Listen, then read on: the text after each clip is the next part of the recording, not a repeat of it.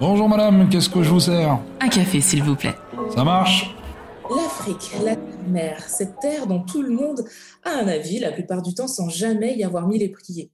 L'Afrique, c'est un rêve qui pendant longtemps m'a effrayé. J'avais peur de ce que je voyais dans le journal de 20h sur TF1 ou à la une du Parisien.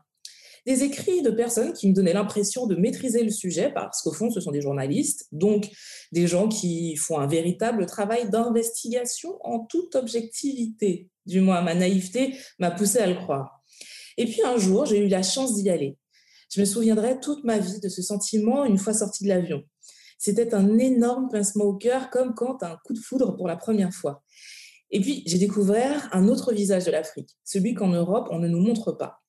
Dans cet épisode, j'ai l'immense plaisir de recevoir Nathalie du blog Jolie Tropisme. Cette maman, chef d'entreprise, a tout quitté pour aller vivre là-bas. Aujourd'hui, elle nous parle d'elle, de son expérience, mais surtout de son Afrique. Tu as envie de changer ta façon de faire, d'impacter le monde, mais tu ne sais pas comment y arriver? Je suis Tia Brown Sugar, une touche à tout qui pense que les gens qui brillent n'éteignent pas les autres. Et autour d'une tasse de café, je t'emmène découvrir ces étoiles. Des gens qui, à travers leur parcours et leur histoire, partagent d'autres façons de vivre, de faire, de consommer, de penser, mais surtout changent les choses. Si tu as aimé ce podcast, n'hésite pas à t'abonner, commenter, le noter et le partager pour m'aider à le faire découvrir. Bienvenue dans ma pause café avec Tia. Bonjour Nathalie. Bonjour Tia. Ça va? Ah, Très bien, merci. Et toi? Super, je suis vraiment très heureuse de t'accueillir dans cet épisode. Alors, je pose toujours la même question à mes invités, mais c'est pour vraiment planter le décor. Toi, tu es plutôt thé ou café? Ah, thé. Thé à 200%. Ça me va. On se fait une pause thé. On est parti pour une petite heure. On va déguster ça et je sens que ça va être super intéressant. Alors, pour un peu euh, avoir une idée de la femme que tu es aujourd'hui, on va commencer par remonter le temps. Est-ce que tu peux nous parler de ton enfance, où tu vivais, comment ça se passait? Bien sûr. Euh, donc en fait, moi, je suis. Euh, donc mon père était belge, ma mère est belge aujourd'hui, mais à la base, elle est, euh, elle est d'origine rwandaise et elle a grandi au Zaïre. C'est là où elle a rencontré mon père. Et moi, je suis née au Burundi, donc je ne suis née ni dans le pays de mon père, ni dans le pays de ma mère. ensuite, j'ai grandi au Cameroun parce que mon père travaillait dans, dans le domaine du, du, thé et du café en tant qu'ingénieur agronome et donc sa carrière a c'est fait à l'étranger euh, principalement, dans les pays où il y a du thé ou du café, logique. Et, euh, et, donc voilà, euh, après le Burundi, donc le Burundi, on l'a quitté en 86, j'avais deux ans, on s'est installé au Cameroun, où là j'ai vécu jusqu'à mes 12 ans, environ 11 ans et demi. on allait chaque année en vacances en Belgique, donc j'ai toujours su aussi que la Belgique c'était aussi chez moi. mais c'est vrai que j'ai eu la chance de grandir sur le continent africain, et donc en fait, euh, de ne jamais être confronté à la façon dont on présente le continent africain, puisque moi j'étais sur place. Donc euh, euh, les seuls moments où j'étais confrontée à la façon dont les gens percevaient l'Afrique, c'était en allant en vacances en Belgique et ensuite quand on est euh, rentrer définitivement en Belgique, où là, du coup, j'ai découvert qu'en fait, pour la plupart des gens, euh, ce que moi, je percevais de l'Afrique n'était absolument pas ce que eux percevaient. Mmh. Euh, donc voilà, donc c'était vraiment une enfance plutôt merveilleuse parce que entourée de gens qui venaient vraiment de, de partout, parce que ben, déjà le climat sur le continent africain il est quand même très agréable. Donc voilà, ça pour quand on est enfant, on peut tout le temps être dehors, c'est quand même vraiment une enfance qui est assez magique. Et la chance aussi d'être vraiment entre mes, mes, deux cultures vis-à-vis de mes parents, c'est-à-dire que j'ai grandi aussi bien en étant élevée dans, la culture, dans la culture belge que dans la culture africaine, puisqu'on était sur le continent africain et que ma mère était entourée d'autres femmes africaines. Donc voilà, j'ai toujours pu bénéficier de, de, la force de cette éducation entre deux mondes, en fait. et donc voilà, ça c'est pour mon enfance. Comment, à quel âge tu arrives en Belgique? Donc j'arrive à 11 ans et demi. J'arrive au moment où on rentre au, collège en fait. Euh, et euh, alors la Belgique, je connaissais parce qu'on y allait en vacances, mais du coup je connaissais l'été, euh, donc le, mois de juillet, le mois d'août où il faisait beau. Je connaissais aussi surtout ma famille, qui est un enfin qui est une famille avec des gens qui voyagent énormément, cultivés, etc. Donc au sein de ma famille, je n'avais jamais euh, noter que j'étais euh, une Belge différente, j'ai envie de dire. Voilà, pour moi, j'étais euh, j'étais belge, c'est le seul passeport que j'ai, et eux ne m'ont jamais fait sentir que c'était problématique. Mais là, tout d'un coup, en arrivant en Belgique à, à presque 12 ans, en rentrant au collège, euh, je réalise qu'en fait, les gens, le métissage, ils connaissent pas très très bien. Euh, C'est-à-dire que moi, c'était un peu ma norme. Autour de nous, il y avait énormément de métissage, que ce soit euh, africain, asiatique, africain, européen, euh, ou même entre africains. On peut considérer que c'est du métissage quand un papa est congolais, qu'une maman est, euh, est sénégalaise. C'est des cultures différentes, donc c'est aussi du métissage. Et donc, euh, je me rends compte que je dois expliquer aux gens, en fait, parce que quand ils voient ma mère, ça, ça va, parce que ma mère est noire, mais quand ils voyaient mon père qui était blanc, là, il y avait euh, comme un truc qui buguait, alors on me demandait si j'avais été adoptée. Euh, C'était vraiment bizarre. Donc moi, j'ai 11 ans et demi. J'ai grandi dans un milieu extrêmement multiculturel et je me retrouve en fait à Bruxelles dans un, dans, un monde où en fait les gens sont un peu moins ouverts que, que, que, moi. C'est pas de leur faute, hein, je veux dire, c'était en plus c'était avant Internet, etc. Mais c'est vrai que moi, j'arrive et je suis un peu choquée par les questions qu'on me pose. On me demande dans quoi on habite, euh, comme si on pouvait habiter dans autre chose qu'une maison ou un appartement. Euh, je sais pas. C'était pour moi une question qui était vraiment genre, mais dans quoi tu veux que j'habite en fait? Euh, on me demande comment était la vie là-bas, le genre, genre est-ce qu'on avait des, des animaux domestiques, mais je crois qu'ils s'attendaient à ce que je réponde des animaux sauvages, alors qu'on avait juste un chien, comme beaucoup de gens. voilà. Et donc, moi, je me souviens je rentrais souvent de l'école ou euh, de, de, des balades que j'allais faire euh, et je rentrais à la maison je disais toujours à mon père, mais euh, les, ils sont bizarres ici. Enfin, j'aime pas les questions qu'ils me posent, j'aime pas devoir tout expliquer comme ça. Et mon père m'a tout simplement répondu, mais si tu regardes un peu ce qu'on voit à la télé, euh, tu comprendras en fait. La plupart des gens ne voyagent pas. Tu as eu une enfance extrêmement privilégiée, la chance de voyager, mais sache que d'abord, c'est pas la norme. Donc ça aussi, c'est un truc que je découvrais, puisque moi, j'avais été entourée de gens qui venaient de partout. Donc pour moi, voyager était normal. Et là, mon père m'explique que ce n'est pas le cas de beaucoup de gens. La plupart des gens vivent dans un pays, vont en vacances dans ce pays, que ce soit à l'est, à l'ouest, au nord ou au sud, mais ils restent dans leur pays. Et il me dit, voilà, il s'allume la télé, les documentaires qu'on montre concernent quoi? Euh, ben, Les safaris, donc les animaux sauvages. Il y a beaucoup de documentaires animaliers à l'époque. Et sinon, les tribus. Donc, on va aller montrer euh, les Maasai au Kenya. D'ailleurs, beaucoup de gens me demandaient régulièrement si ma mère était Maasai. J'étais là, genre, mais attendez, il n'y a pas que des Maasai sur ce continent? Donc, c'est vraiment une question un peu bizarre, comme si je vous demandais si vous étiez viking. Euh, ça me semblait vraiment bizarre, mais mon père m'explique donc que voilà, il faut que je sois un peu patiente et que c'est euh, ce qui est montré et que donc oui, je dois prendre le temps d'expliquer parce que ça, ce, ce, serait euh, dommage de rater l'occasion justement de défendre un peu mon point de vue plutôt que de leur laisser croire que ce qu'ils voient à la télé est la seule norme. Ouais. Euh, donc voilà, donc c'est vrai que j'ai 11 ans et demi, 12 ans, mais déjà à ce moment-là, je suis là, genre, mais oh là là, il va falloir que je m'explique beaucoup. Ouais. Et souvent. Tu arrives à un âge toi-même, tu es en construction avec tes propres questions, et là, tu dois répondre aux, aux questions des autres. Donc ça, devait être compliqué. Oui, alors compliqué. Alors la chance que j'avais justement, c'est avec l'enfance qu'on a eue et les parents que j'ai eus qui nous ont vraiment euh, élevés dans le fait que ben, le monde entier est vaste et qu'on est tous au final juste une toute petite personne sur une planète et que donc il faut être ouvert et curieux. Euh, ça fait qu'en fait, euh, je, pense que je n'avais aucun questionnement par rapport à ma propre identité. Donc ça ne me remettait pas en question dans mon identité. Ça pouvait parfois m'énerver parce que je trouvais ça euh, énervant de devoir répondre toujours aux mêmes questions, d'où tu viens, comment c'était, dans quoi tu habitais, c'était vraiment récurrent. Mais c'est vrai que ça ne m'a pas non plus euh, blessée parce que je savais. En fait, je, me suis même souvent dit que quelque part, c'était une chance que, je connaisse euh, l'autre partie de, de, ma culture. Parce que j'imaginais mes autres camarades qui pouvaient être africains et européens, mais qui en fait avaient toujours vécu euh, en Europe parce qu'ils sont là depuis deux ou trois générations en fait. Et je me disais pour eux ça doit être beaucoup plus compliqué parce que quand on leur quand on les renvoie à ces clichés, si tu n'as jamais été sur le continent africain et que toi-même tu à la télé c'est ce que tu as vu, euh, peut-être ça doit être plus compliqué pour eux. Donc je, je voilà, je, je, pense que moi ça me ça, ça m'ennuyait, mais ce n'était pas quelque chose qui influençait la perception de mon autre origine en fait. Ouais. Euh, et ça, c'était la chance justement d'être arrivé aussi tard. Mais ouais. c'est vrai que je me disais, voilà, pour mes amis euh, d'origine, mais qui sont vraiment depuis deux générations en Belgique, ça, ça devait être vraiment ennuyeux pour eux. Ouais. Moi, ça allait parce que je pouvais dire, mais non, inviter des amis à la maison, sortir des albums photos et faire, regarde, c'est une maison normale.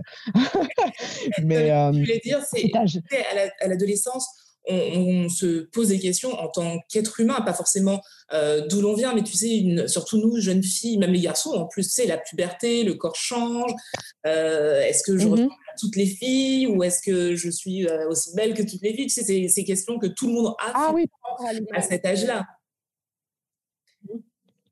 Par rapport à l'image, c'est vrai que j'ai été un peu plus perturbée, bah, comme tous les, ados. j'ai été surtout parce que, voilà, de nouveau, j'ai découvert que, par exemple, mes cheveux, qui n'avaient jamais été un sujet de conversation, le devenaient. Euh, donc c'est vrai que ça, ça a été un peu douloureux et un peu particulier. C'est-à-dire qu'on m'avait jamais parlé de mes cheveux. Enfin, je sais pas comment dire, mais ça n'avait jamais été un sujet de conversation, à part avec ma mère qui me disait va te coiffer ou bien on va au salon de coiffure. Mais personne à l'école ou dans ma vie me parlait de mes cheveux. Et arrivé en Belgique, ben, j'arrive avec mes cheveux bouclés. Donc moi, j'ai des cheveux bouclés qui ne nécessitent pas de défrisage ou de lissage, mais par contre, ils sont euh, volumineux. Euh, euh, et, c'est vrai que c'était compliqué parce qu'en fait, moi, j'ai toujours adoré mes cheveux, mais quelque part, subitement, le fait qu'ils soient un sujet de conversation, qu'on m'en parle, qu'on veuille les toucher ou qu'on les touche, euh, et que dans, la, dans, la, dans tout ce que je lis comme magazine d'adolescente, les jeunes et jolies, etc., je suis jamais dedans. Genre, on parle de shampoing euh, pour avoir une blondeur parfaite, on parle de shampoing pour ne pas avoir les cheveux gras. Ce ne sont pas du tout des thématiques qui me concernent. Et donc, c'est vrai que voilà, adolescente, c'est compliqué de se construire dans un monde où euh, rien n'est fait pour nous, pour nous représenter. donc, on est aussi en Belgique où du coup, je fréquente beaucoup moins de gens d'origine africaine puisqu'il y en a moins. Et donc, c'est vrai que voilà, c'était compliqué. Là encore, la chance que j'ai eue, bah, c'est ma sœur, ma mère qui, euh, à la maison, voilà, euh, était là pour me donner des, des, conseils et des astuces sur nos cheveux. Mais c'est dans la famille qu'on les cherche parce que de l'extérieur, il n'y avait rien, quoi. Donc, euh, donc c'est vrai que oui, j'ai découvert aussi ce, cette thématique-là qui n'en était pas une dans ma vie avant, mais qui le devient à l'adolescence parce que oui. Euh tu es toujours là? J'ai pas entendu ta question. Oui, oui, j'ai juste pas entendu ta question. non, non. Alors, la, question qui arrive ensuite, c'est là, tu passes ton adolescence. Comment tu rentres dans la vie d'adulte? Et euh, est-ce que ton, pour toi, ta vie d'adulte était toute tracée? Est-ce que tu savais ce que tu voulais faire? Est-ce que c'était évident ou pas du tout?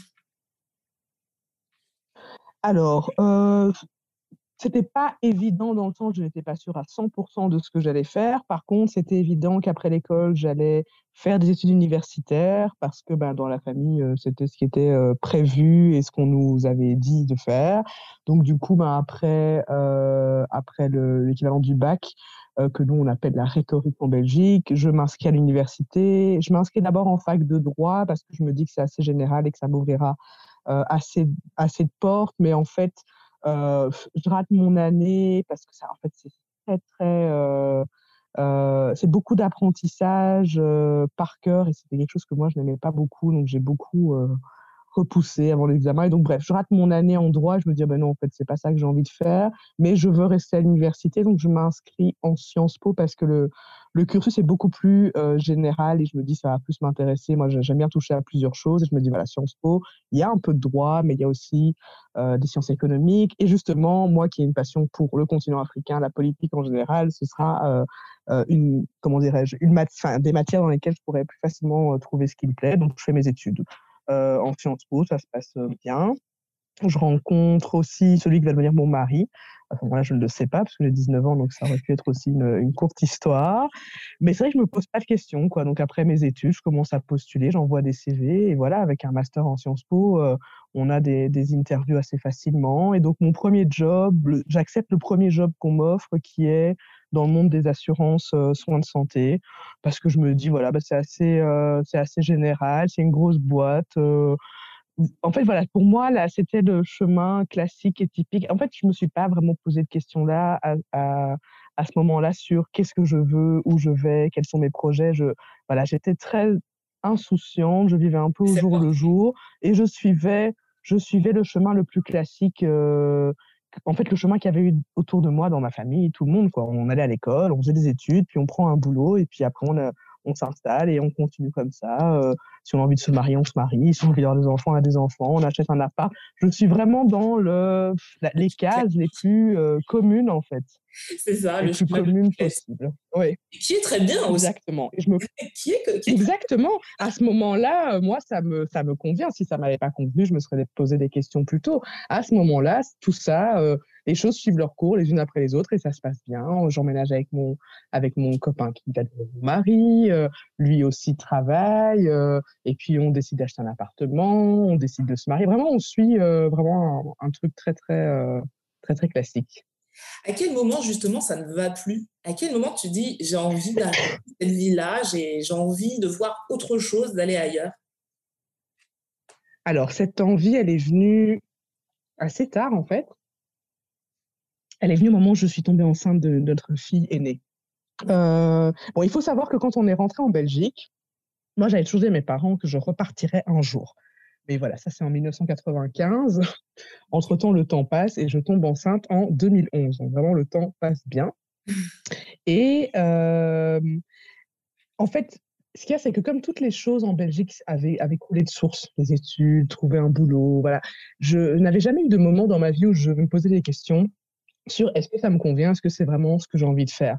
Par contre, la grossesse, et ça, je pense que la plupart des femmes qui, qui, tombent enceintes pourront le confirmer, à partir du moment où on est enceinte, eh bien, subitement, il y a vraiment beaucoup de questions existentielles qui, nous tombent dessus. Je pense que c'est normal parce que c'est une façon de se préparer à ce nouveau job qui est un, un job qui est vraiment euh, assez particulier. Donc, euh, on se pose beaucoup de questions. Et là, en fait, tout d'un coup, ben, on discute beaucoup avec mon mari et moi, j'avais eu cette enfance vraiment chouette euh, sur le continent africain qui m'avait permis d'embrasser complètement qui j'étais, à savoir autant belge qu'africaine. Je déteste quand on dit pour les métis moitié-moitié. J'ai toujours trouvé ça insupportable. Je ne suis pas moitié africaine ou moitié européenne. Je suis 100% les deux. C'est-à-dire que que ce soit sur le continent européen ou sur le continent africain, je suis chez moi, dans les deux cultures, celle de ma mère ou celle de mon père. Il n'y a pas des choses que j'ai pris, des choses que j'ai pas pris. J'ai tout pris chez les deux. Et donc, euh, mon mari, lui, par contre, il est Mon mari, lui, par contre, il est, il est métis aussi, mais lui, il a toujours vécu en Belgique. Donc, sa mère est d'origine burundaise, son père est belge. Ils allaient en vacances au Burundi chaque année. Il y a eu beaucoup de membres de sa famille qui ont habité chez eux, donc il connaît bien sa culture burundaise aussi. Mais lui a toujours vécu en Belgique, même pas dans une grande ville, dans une ville plus petite, etc. Et lui m'avait raconté un peu euh, ses années d'école, en fait. Et. Euh, et c'était compliqué parce qu'il était un peu le seul, euh, non blanc, et euh, il, a, il a quand même subi pas mal de, de, racisme et de choses qu'il a parfois identifiées plus tard aussi. C'est-à-dire quand tu es un enfant, tu peux aussi prendre beaucoup sur toi sans même oser en parler à tes parents parce que tu te rends compte qu'il y a un problème et comme tu ne l'identifies pas, tu te tais et tu le portes. Et il m'avait raconté tout ça des années avant. Et là, tout d'un coup, quand je suis enceinte, je lui dis, mais attends, euh, bon, Évidemment, les choses ont changé entre le moment où il a été à l'école, etc., mais pas encore assez à mon goût. Et je lui dis, mais euh, comment est-ce que nous, on va transmettre à notre fille le fait qu'elle est, euh, bah oui, euh, africaine et européenne? Genre, nous, on a pu avoir cette transmission par nos mères, moi aussi par le fait de vivre sur le continent africain. mais je dis là, si on est juste nous deux ici en Belgique, avec, avec les grands-parents, waouh, elle risque d'être déconnectée. Et, et, à ce moment-là, vraiment, ça commence à m'obséder, en fait. C'est-à-dire que je suis là, genre, comment je peux transmettre à un enfant qui a deux, deux cultures exactement la même chose. Euh, voilà. Et en ce moment-là aussi, l'entreprise dans laquelle je travaille, j'avoue que ça se passe pas super bien, dans le sens où ma manager, qui est pourtant une femme, euh, n'est pas super ravie que je sois enceinte. Enfin, voilà, je me rends compte que dans, dans, cette société, euh, qui est une grosse boîte, voilà, on, on, on c'est pas qu'on pose un problème quand on tombe enceinte, mais c'est que la partie au-dessus, les, voilà, ils sont pas trop chauds parce qu'on on commence à vérifier en fait à quel point tu vas euh, un peu faire un choix entre ta carrière et ton enfant. Donc tout ça me heurte énormément. Je ne m'y attendais pas, surtout comme c'était une femme, ma manager, qui était maman aussi. Je m'attendais à beaucoup de bienveillance. Je réalise que ça va être plus compliqué que ça. J'en parle avec des collègues. Bref, on, réalise que tout ça, euh, voilà, que je suis dans un, dans un univers. En fait, tout ça commence à me poser problème. C'est-à-dire que la partie identitaire en me disant comment je vais la transmettre, et puis la partie sociale où je suis là, oulala, ces horaires de bureau, et là je suis à peine enceinte et c'est déjà beaucoup de, pression que je ressens.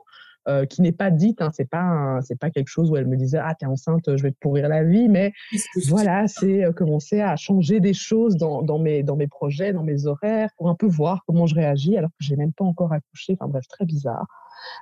Et donc voilà, le congé maternité arrive. évidemment, à la naissance, quand je vois ma fille, bah, c'est l'amour fou.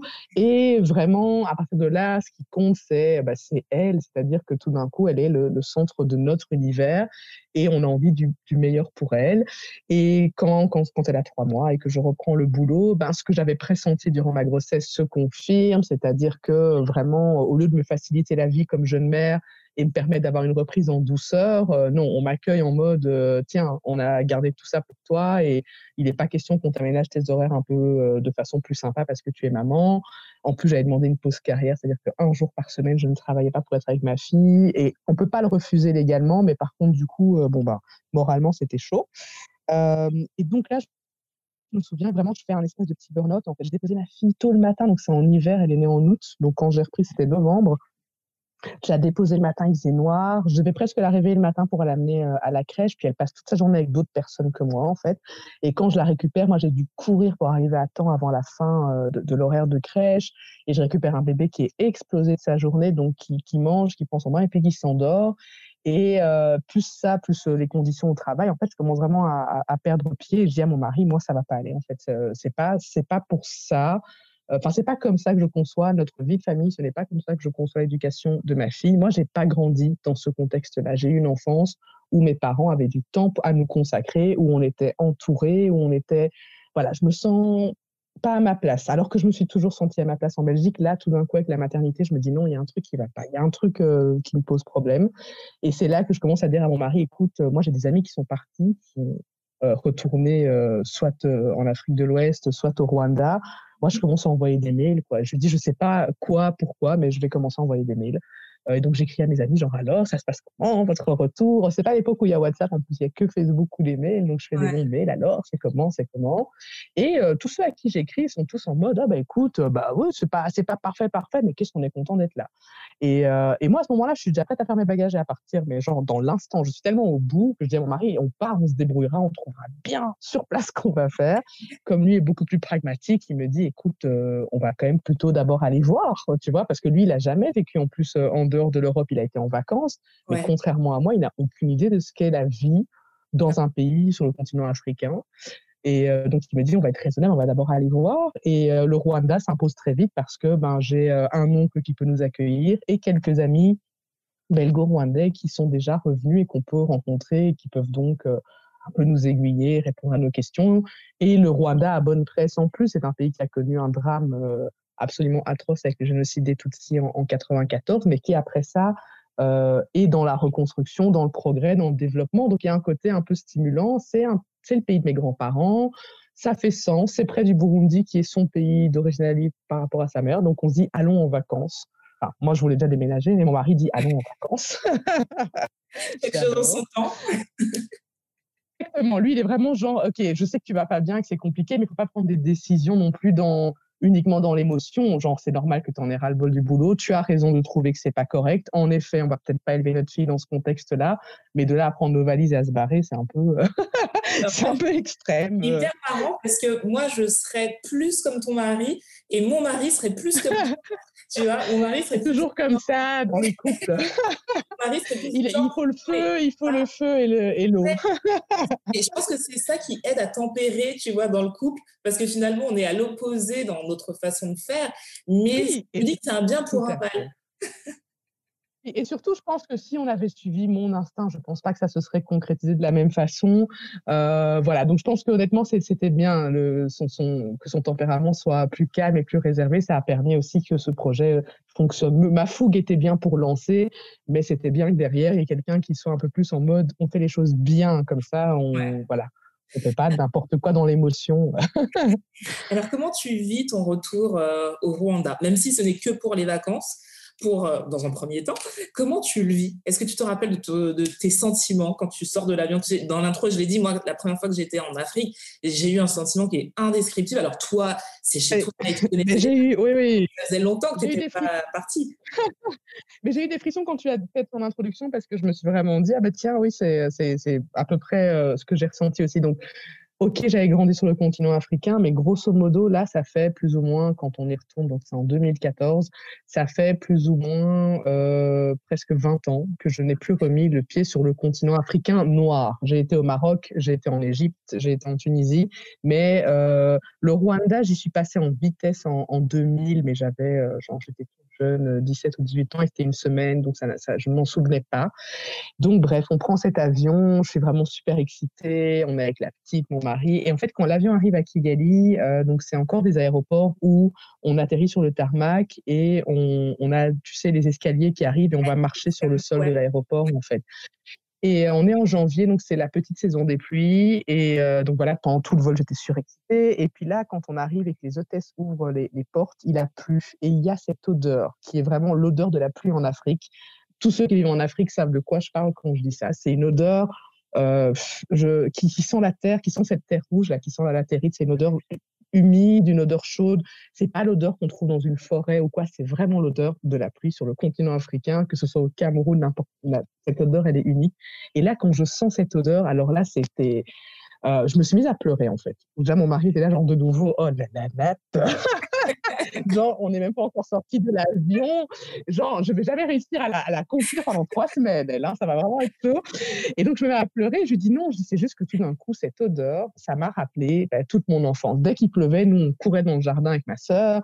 Euh, dès qu'il pleuvait euh, et qu'on ouvrait les fenêtres parce que c'est souvent chaud malgré la pluie, voilà, tout d'un coup, ça me ramène plein de trucs et je suis extrêmement émue de reposer mes pieds sur ce sol avec ma fille qui à ce moment-là a 18 mois et avec mon, mon mari, sachant qu'en plus derrière, moi, il y a ce rêve de j'espère que ces trois semaines vont nous euh, concrétiser mon envie qu'on qu revienne s'installer.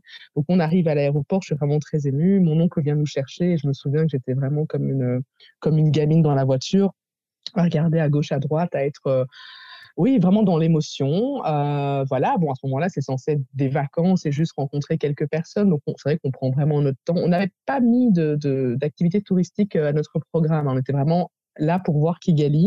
Okay. Après, on a quand même été voir un petit peu le lac euh, quelques jours avec la petite, mais l'idée, c'était vraiment s'imprégner de la ville, rencontrer les gens qui y vivent et voir un peu qu'est-ce qui est possible de faire. Parce que là aussi, on est tous les deux d'accord avec mon mari, en tout cas, c'est que si on part, c'est plutôt pour lancer un projet bien à nous, moi, avec le diplôme que j'ai, je pourrais travailler soit dans la diplomatie, soit euh, dans une ONG, mais c'est vraiment pas de ça dont j'ai envie.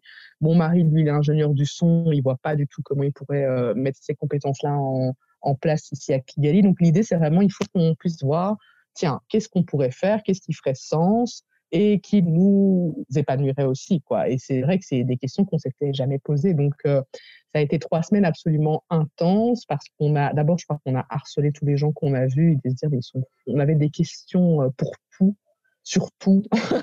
euh, on posait des questions dès qu'on croisait quelqu'un, genre alors les plus, les moins, est-ce qu'il y a des choses que tu regrettes, qu'est-ce que tu penses de ceci, cela? Donc on avait une connaissance qui nous présentait d'autres connaissances, ils devaient se dire mais qu'est-ce qu'ils ont là quoi? Ils sont un peu bizarres.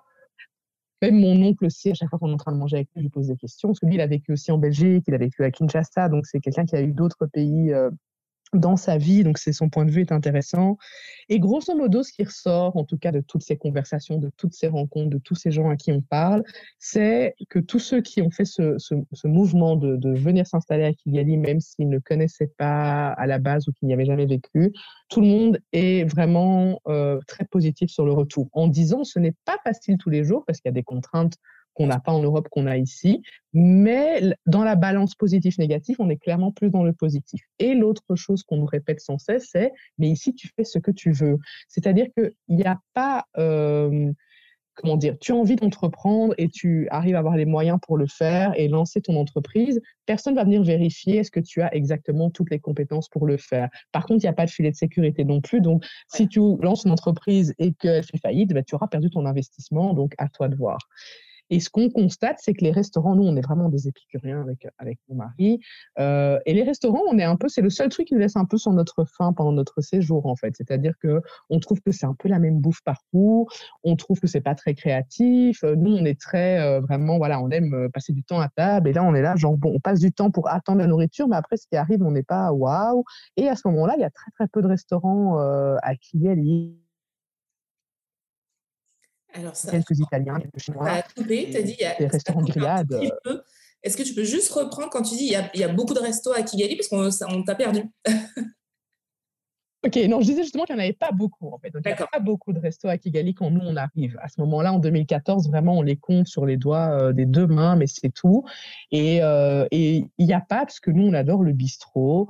Et donc, en, rigolant, on commence, pendant qu'on est là pendant ces trois semaines, à, dire ah, bah, tiens, peut-être qu'en fait, euh, on devrait faire une table d'hôte, quoi, chambre d'hôte, table d'hôte. Euh, et tous les gens à qui on en parle font mais non, mais c'est une super idée. Nous, on s'ennuie. Euh, s'il y a un nouveau resto, ce sera génial. Et donc, nous, on est là. la blague n'en est bientôt plus une.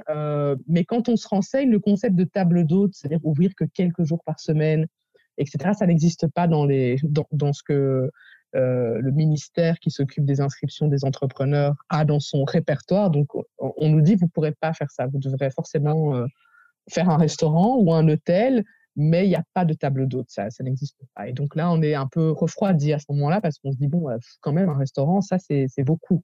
Vous avez déjà travaillé euh, voilà, on... dit ça ou pas du tout? Étudiant un peu comme tout le monde. Hein. Moi, j'ai été serveuse pendant mes années d'études euh, pour mon argent de poche et mon mari a travaillé chez un traiteur. Donc, vraiment, pas du tout. Par contre, comme beaucoup de gens, euh, c'est un peu un rêve que je pense beaucoup de gens ont. Quand on est gourmand, quand on aime manger, on rêve tous un peu un jour d'avoir son petit coin à soi, que ce soit un petit bar à tapas, que ce soit une table d'eau, que ce soit un restaurant. qui est quand même assez commun, je pense, le fait de on va ouvrir un restaurant. Et euh, mais c'est vrai, voilà, on n'a pas on n'a pas le background derrière. Par contre, à ce moment-là, ce qu'on se dit, c'est voilà, si on arrive à constituer une bonne équipe, euh, on est un peu naïf à ce moment-là, on se dit oui, si on arrive à constituer une bonne équipe, nous, on sait ce qu'on aime voir sur un menu, bah, ça ne doit pas être si compliqué que ça. Enfin, franchement, on est un peu dingue, quoi. On est là, genre, bah, en fait, pourquoi pas. Et euh... tu dis parce que de manière naïve. Euh, écouté un podcast il n'y a pas longtemps d'une femme justement qui voulait créer un restaurant et elle a dit exactement la même chose que toi, que de manière très naïve, elle s'est dit non mais je sais ce que j'aime. Forcément, il y a d'autres gens qui vont aimer la même chose et euh, j'aime tout ce qui est de qualité, donc ça devrait être simple. Et en fait, elle s'est plantée parce que la restauration, c'est un métier. Mais en fait, c'est un métier et surtout, ça ne se résume pas à faire à manger. Ça, c'est la partie visible. Faire à manger, plaire aux clients, c'est la partie visible. Mais on ne se rend pas compte que derrière, bah, il y a la gestion d'équipe, il y a la gestion des stocks, il y a la gestion comptable. Genre, c'est une entreprise complète euh, et le produit fini et l'assiette que la personne va apprécier ou pas d'ailleurs, parce que tout se joue très vite. Euh, mais c'est vrai que voilà, on est, à ce moment-là, on est extrêmement naïf. On se dit, voilà, quelques bons cuisiniers, euh, deux, trois recettes et hop, emballer, c'est pesé. Et comme de nouveau, on est dans un pays qui ne, qui ne te met absolument aucune règle. En Belgique, si tu veux un restaurant, tu dois passer une ou deux années. Euh, c'est des études, c'est plutôt une formation pour avoir l'accès au métier où justement tu vas avoir apprendre des bases de l'entrepreneuriat lié à la restauration. Mais là, au Rwanda, c'est un peu, bah, as envie d'ouvrir un truc, euh, vas-y, bonne chance. quoi. Mmh. Et, euh, et, donc, bref, on, passe ces trois semaines, cette idée un peu folle nous, reste. Et quand on reprend l'avion, on se dit, ben voilà, OK, on a vraiment aimé Kigali, on a aussi aimé un peu le lac euh, qu'on a été voir. Tous les gens qu'on a vus sont plutôt euh, quand même très positifs sur le fait que la vie ici avec un enfant, c'est quand même euh, super. et moi, je suis là, genre, ça me fait vraiment plaisir de revenir dans le pays où, en fait, depuis mes grands-parents, plus personne n'était là, puisque ma famille fait partie de la diaspora Tutsi qui avait fui déjà bien avant qu'il y ait le génocide. Et donc, il y a un côté, ah, cool, je rentre, je rentre dans un chez moi que je pense je ne connais pas.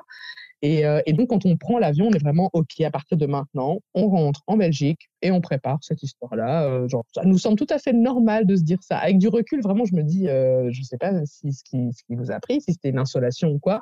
Mais cela dit, voilà, en attendant, on part en mode, voilà, on rentre à Bruxelles et maintenant, on va préparer ce truc. On ne sait pas encore dans quel délai, on ne sait pas si ça mettra un an, deux ans, ou je sais pas. Mais voilà notre projet, on a trouvé. On a trouvé, on va faire un restaurant, un bistrot. Un bistrot.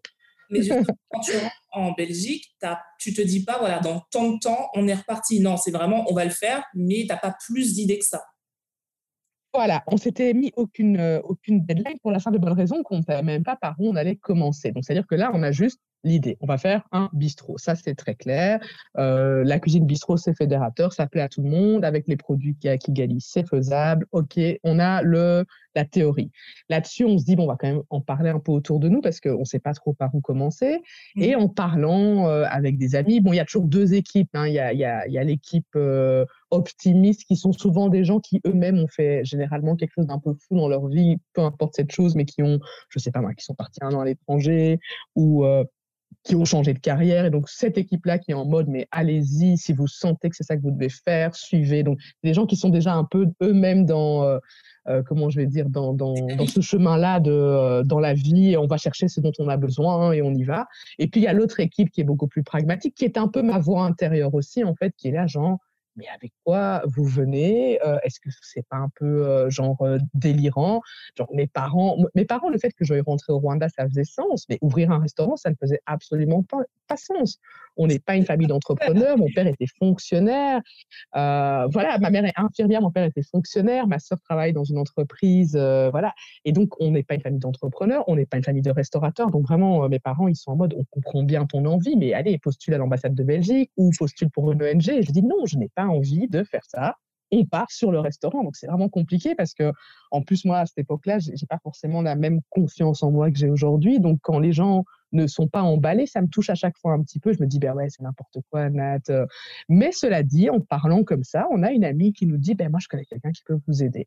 C'est mon beau-père, il connaît un peu le Rwanda, c'est un grand financier qui a bossé pour plusieurs boîtes, il a été prof en école de commerce, et maintenant qu'il est pensionné, il aide les gens à faire des business plans, euh, si leur projet tient la route. Donc, en gros, on présente son projet à cette personne. S'il est intéressé et qu'il trouve que ça fait sens, il nous aide à comprendre ce qui se fait derrière une entreprise, en fait. Et c'est un épicurien passionné de, bonne table aussi. Donc, vraiment, elle nous dit, allez le voir. Elle dit, par contre, je vous préviens, c'est qui tout double? C'est oui ou c'est non. Donc, dès la, première rencontre, quand vous allez expliquer, soit il va adhérer, soit il va pas adhérer. Il vous dira d'ailleurs pourquoi il adhère pas, mais du coup, voilà, vous serez vite fixé. Donc, grosse pression, mais on se dit en tout cas, on d'aller le voir parce qu'on ne sait vraiment pas par où commencer. moi, à l'époque, je sais que j'avais même été sur Google, genre comment ouvrir un restaurant. Enfin, vraiment des trucs. Euh, bon, on est en 2012, hein, ça me semblait normal de faire ça. Il n'y avait pas de podcast, il n'y avait pas de blog, il y en avait beaucoup moins. Donc, du coup, je ne savais pas où trouver des infos. Donc, j'avais pris Google. Et quand tu marques comment ouvrir un restaurant, bah, généralement, tu tombes sur des trucs juridiques liés à la France, à la Belgique, aux États-Unis, mais pas au Rwanda. Et ça ne t'explique pas le début. Euh, euh, du process. Donc, on rencontre cette personne, Jean, et euh, on avait fait un petit PowerPoint. Des quand tu à faire le petit PowerPoint alors, euh, donc d'abord, on l'appelle en disant voilà, euh, votre belle-fille Amandine, qui est une amie, euh, nous a dit qu'on pouvait vous contacter. On a un projet, on aimerait bien vous soumettre l'idée et voir si ça tient la route. Et il nous fait ok, pas de souci, genre revenez lundi prochain ou un truc du style. on a quelques jours pour préparer ça. du coup, on se dit ok, qu'est-ce qu'on va amener Donc, on, va faire un PowerPoint. C'est l'époque où les PowerPoints c'était aussi vraiment trop la tendance. donc, on se dit on va faire un PowerPoint où on présente qui gagne on présente Kigali, on présente ce qu'on a noté, ce que nous on considère comme des failles euh, dans le domaine de la restauration, euh, dans l'offre que les gens ont. On explique pourquoi est-ce qu'on pense qu'on peut euh, arriver à compléter cette offre. enfin voilà, c'est un, un, truc introductif très basique mais on part déjà des restaurants dans lesquels on a été, de ce qu'on a vu, de ce qui pour nous pourrait être amélioré, pourquoi est-ce qu'on pense qu'on peut mieux faire, blablabla. Un truc un, peu long, mais en même temps assez, euh, assez euh, on, le trouve assez punchy. Et donc, on va chez Jean. Je me souviens que j'étais euh, j'étais en panique dans la voiture, quoi, main moite, parce que, en fait, là, je me suis vraiment dit, vu que moi, j'étais vraiment partagée entre les optimistes qui disaient allez-y et les négatifs qui disaient mais quelle idée, à chaque fois, j'attendais qu'une porte se ferme. Je ne sais pas comment expliquer. C'est-à-dire que j'y croyais et en même temps, je me disais, mais ça ne tient pas la route. Il y avait ma petite voix euh, intérieure qui n'était pas très confiante, qui disait, oh là là, bah, de toute façon, maintenant, le Jean, là, il va, il va vous calmer, vous allez laisser tomber votre délire. Donc, on y va et moi, je suis vraiment dans cette optique-là. Il va regarder le truc et il va nous dire, écoutez, c'est mignon, mais non. Sauf qu'en fait, pas du tout. Il regarde le truc et il connaît bien Kigali et il nous dit, vous avez très, très bien cerné les problèmes des restaurants à Kigali. Je me suis fait le, le même constat quand, quand j'y suis allée récemment. Et il dit, euh, voilà, un restaurant, c'est un business comme un autre. Euh, quand on a une bonne offre, quand on sait ce qu'on peut offrir de bien à ses clients et quand on est prêt à travailler, parce qu'il dit, attention, l'entrepreneuriat, la première chose dont vous avez besoin, c'est de savoir que c'est c'est pas que vous allez consacrer 100% de votre temps, mais c'est genre 150% de votre temps sera consacré à votre entreprise. Si vous êtes prêt à, faire cet effort-là, euh, moi, je peux vous aider à faire un business plan et voir si le projet, du coup, est vraiment viable. Quoi. Moi, je suis là, genre, ah, il vient de dire qu'en fait, mais quand il te dit ça, est-ce que tu te dis, OK, c'est bon, banco, ou tu as quand même cette petite voix au fond de toi qui dit, ouais. Ah non Non, même pas En fait, moi, petite voix, je l'ai eu jusque, je sais pas jusque quand, mais même au-delà du moment où on a ouvert le restaurant. Donc, c'est-à-dire qu'à ce moment-là, moi, ce que je me dis surtout, c'est qu'il, c'est qu'il me dit euh, à ce moment-là qu'on va faire un business plan. Donc là, dans ma tête, de nouveau, il y a toutes les alarmes qui se mettent à tourner. Genre, Nat, un business plan, t'en as jamais fait. D'abord, tu sais même pas exactement ce que c'est. J'en sais un nom que tu utilises, mais qu'est-ce que c'est un business plan? Je ne savais même pas. Euh, et puis surtout, il me dit que c'est dans Excel. Moi, Excel, c'est un des trucs que je déteste le plus. Et je suis là, oh, t'as des chiffres et tout. Moi, je suis une littéraire. Qu'est-ce que c'est que cette histoire? Donc, à ce niveau-là, de nouveau, je me dis, OK, il nous dit oui, mais après, le business plan, ça peut encore être non. Donc, du coup, on rentre chez nous avec ce business plan vierge qui nous a expliqué grosso modo et il nous explique, genre, on va pas le faire en un coup. Vous allez commencer à mettre ce que vous savez dans ce business plan, les chiffres que vous avez déjà, vous vous renseignez, c'est combien un loyer, quel est le salaire moyen, quelles sont les taxes. On commence par compléter des petits tableaux comme ça et au fur et à mesure, ça va nous offrir un, un truc beaucoup plus euh, important et très précis qui sera basé sur trois ou cinq ans parce que nous conseille vraiment de faire un business plan sur une longue durée parce qu'une entreprise, c'est rare qu'elle démarre euh, et qu'elle marche la première année. Donc, il faut vraiment prévoir sur la durée. Quoi. Donc, euh, on est là. Euh, moi, je continue à bosser à ce moment-là hein, et mon mari aussi. Donc, c'est le soir qu'on passe à chaque fois une petite demi-heure, trois quarts d'heure à compléter ce business plan. Moi, dès que je peux, j'essaye de ne pas le faire. Hein. Je regarde mon mari, genre, non, mais j'ai une grosse journée, j'ai mal de tête aujourd'hui. et à chaque fois, mon mari dit, Nat, s'il te plaît, quoi, juste une demi-heure. Je suis là, OK, bon, d'accord. Enfin, vraiment, on la tire au flanc parce que j'ai parce que j'ai peur, en fait. T'as peur? Mais parce que, parce que j'ai peur. D'abord, j'ai peur de. C'est quelque chose que je n'ai jamais fait. Donc, je suis là, genre, je ne vois pas comment est-ce que je peux arriver à aider mon mari à compléter ce business plan. J'ai l'impression d'être vraiment une fraude. Euh, genre, qu'est-ce que je peux bien expliquer ou comprendre? Donc il y a ça, il y a la peur parce qu'en fait, je, je, oui, je me dis mais euh, on est en train vraiment de, genre on est rentré de vacances, là on est plus ou moins en mars, on est rentré euh, mi-février et ça va peut-être un peu trop vite aussi. Je, tu vois, je m'étais dit ok on le fait, mais quelque part si on m'avait dit tu le fais dans cinq ans, c'était bon aussi. aussi. donc je suis vraiment partagée entre l'excitation, je suis vraiment partagée entre l'excitation, genre allez c'est cool, on est lancé, enfin, on se, on essaye en tout cas, et le côté oh là là, est-ce que vraiment, le, le doute. Et le doute, souvent, il est aussi apporté par, par les autres, pas volontairement. Mais c'est-à-dire que, évidemment, d'avoir autour de moi des gens mitigés, ça ne m'aide pas. Si 100% des gens euh, m'avaient dit c'est génial, mais c'est probablement le plus grand apprentissage que j'ai eu dans, dans cette expérience, c'est qu'en fait, c'est bien de pas avoir le soutien de tout le monde, en fait. C'est important parce que c'est vraiment à ce moment-là que tu vas l'épuiser en toi, euh, ta, vraie et la seule motivation qui compte, à savoir la tienne. Donc, euh, moi, les, gens qui m'ont posé des questions, qui m'ont dérangé, qui ont douté, ce sont limite ceux qui m'ont le plus aidé au final, parce que ça m'a permis de faire le tri entre leurs doutes, mes doutes, la réalité. Euh, et, donc voilà, bref, on avance sur ce business plan et à chaque fois qu'on l'a complété, on envoie un mail à Jean avec le business plan et on se voit plus ou moins tous les 15 jours. Et pendant qu'on corrige le business plan, euh, comme il a plein d'amis restaurateurs euh, et qui connaît vraiment bien le monde de, de, la cuisine, alors lui, il connaît le monde de la cuisine gastronomique en plus, que voilà, c'est quelqu'un euh, qui fréquente des tables où moi, je n'avais jamais même mis les pieds. Et il nous distille comme ça plein de, plein de petits conseils, des trucs. Franchement, encore aujourd'hui, il y a beaucoup de phrases que je cite parfois même à mes employés. Et je suis là, genre, euh, copier-coller, euh, euh, ça vient de Jean. parce qu'il nous, a, il, nous a vraiment, ça a vraiment été du, un, espèce de, mentorship en, quelques, en quelques mois. ce qui nous a offert gratuitement est absolument incroyable. C'est vraiment, genre, de la pure générosité et euh, un vrai partage de, connaissances. C'était incroyable.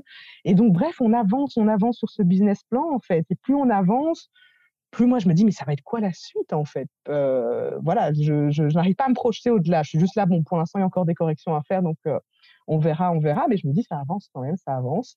Et un jour, comme ça, du mois de juin, on, on envoie encore une version corrigée et il nous envoie juste un mail pour faire ben voilà, le business plan, il est très très bien, euh, il tient la route, maintenant c'est à vous de jouer. Moi, je reçois ce mail, je suis au boulot et je suis là, genre, quoi? Quoi? Genre, on est en juin. Qu'est-ce que c'est que cette histoire? Je pensais qu'on en avait pour trois ans de travail. Je sais pas. Vraiment, tout va trop vite. Je suis perdue. Je suis là, genre, et mon mari, lui, est là, genre, ah, t'as vu, c'est super et tout. Et moi, je suis là, genre, attends, euh, ok, je voulais partir il y a quelques mois avec juste mes valises sans projet. Mais là, je sais pas, quoi. C'est rapide quand même. Et euh, bref, Oui, et du coup, bon, on va quand même, le, on va, on lui demande quand même encore un rendez-vous, même si le business plan est là, parce qu'on veut le remercier, euh, lui offrir euh, une bonne bouteille, et puis parler encore un peu avec lui. Donc, on, on, on va le voir, on, on, discute encore. On lui, mon mari entre temps avait déjà, on avait bossé un peu sur le nom qu'on voulait pour le resto. Mon mari avait fait quelques logos.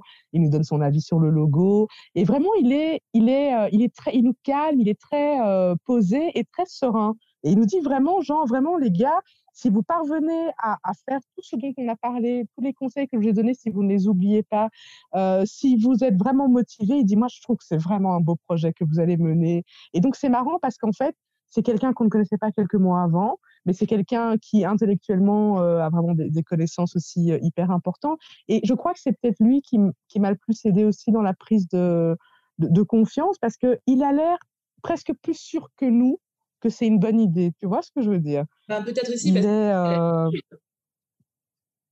Voilà, en fait, ça, il est habitué à voir ce genre de projet et, euh, et on l'apprendra plus tard. Quand on est à Kigali, on va apprendre plus tard qu'en fait, avant même qu'on soit parti, il avait appelé des amis à lui, parce que donc, sa femme est d'origine rwandaise, en fait. Mmh. Euh, il avait appelé des amis à lui de Kigali pour dire il y, a, il y, a, un petit couple là qui va arriver, ils vont faire quelque chose de bien.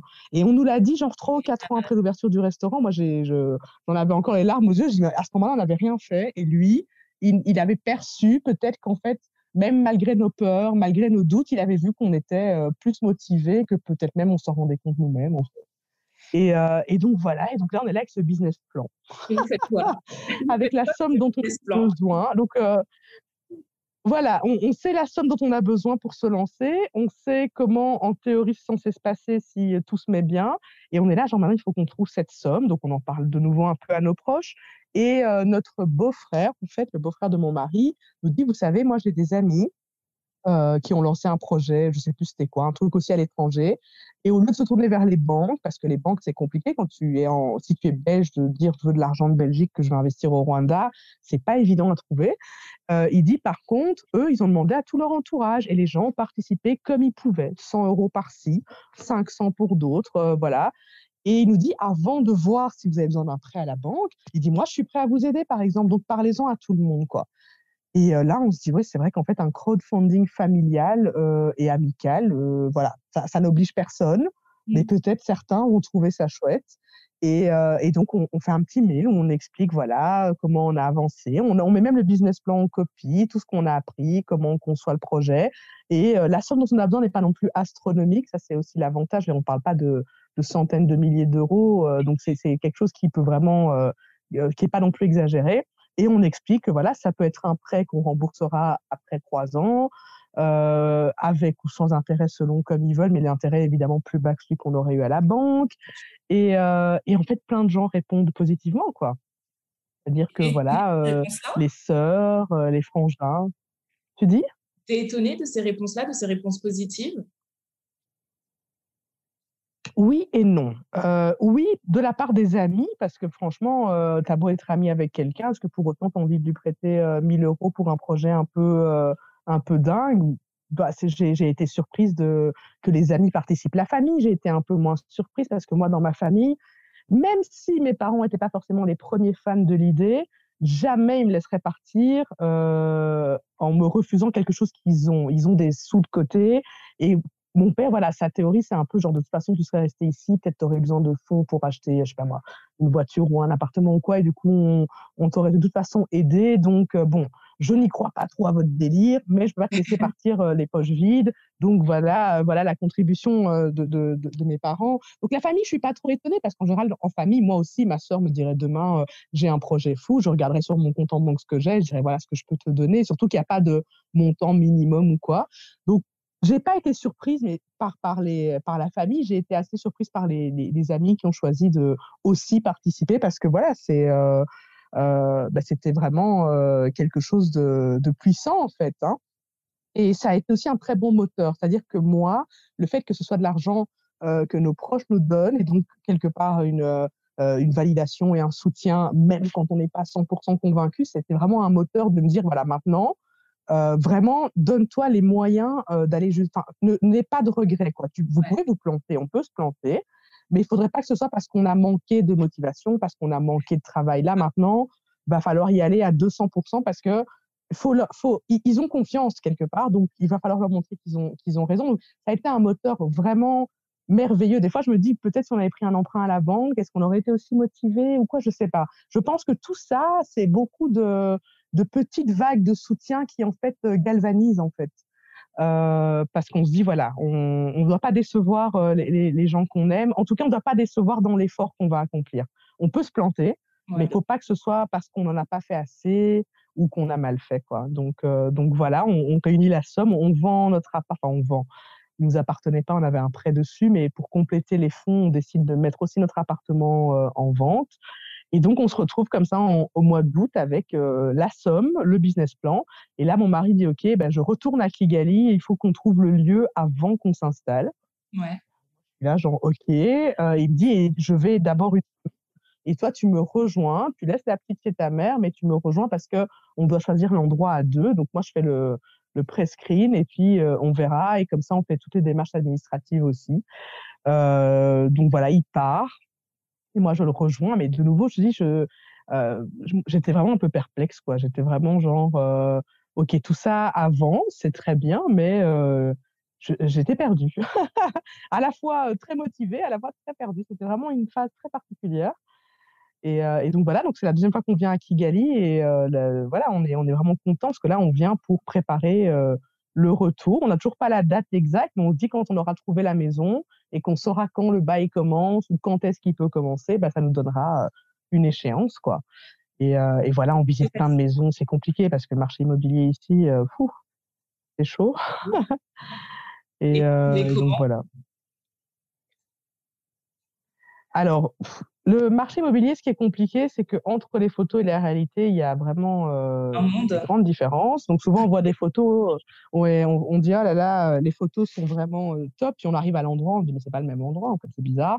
Il n'y a pas vraiment d'agence immobilière comme on connaît en Europe, c'est ce qu'on appelle des commissionnaires. Donc c'est-à-dire que tu engages quelqu'un qui va se renseigner en se baladant dans les quartiers pour savoir s'il y a une maison disponible qui correspond à tes critères. Donc, c'est vraiment un peu au petit bonheur la chance. D'ailleurs, la première semaine que mon mari était seul, euh, il était vraiment un peu genre perdu parce que il disait, mais je trouve rien, je trouve rien. Et puis, subitement, on en visite deux, trois qui sont sympas. Et donc, quand moi j'arrive, on va les voir ensemble. il y en a une qui nous tape dans l'œil. Elle est dans un chouette quartier. Elle est aménagée. On voit la cuisine est grande. On voit comment. En fait, il n'y a pas de restaurants comme en Europe. Ici, c'est dans une maison en fait que tu vas euh, réadapter, mais c'est pas genre euh, des, des, buildings commerciaux comme on connaît. Donc du coup, vraiment avoir de l'imagination. Mais là, on se dit ok, la cuisine est grande, il y a un jardin, il y a une terrasse, ça peut vraiment faire un truc sympa. Et euh, voilà, on rencontre le propriétaire. Le propriétaire, il veut à ce moment-là qu'on signe le contrat et que le contrat commence en octobre. On lui dit attendez, non, on va encore tout quitter en Belgique, etc. Nous, on cherche un contrat qui commence en janvier, genre enfin décembre ou janvier. Et le gars nous dit ah oui mais bon du coup moi s'il y a d'autres gens qui viennent euh, comment on va faire? Parce que voilà moi c'est le premier qui paye euh, le premier qui prend quoi. Et donc on est un peu ennuyé.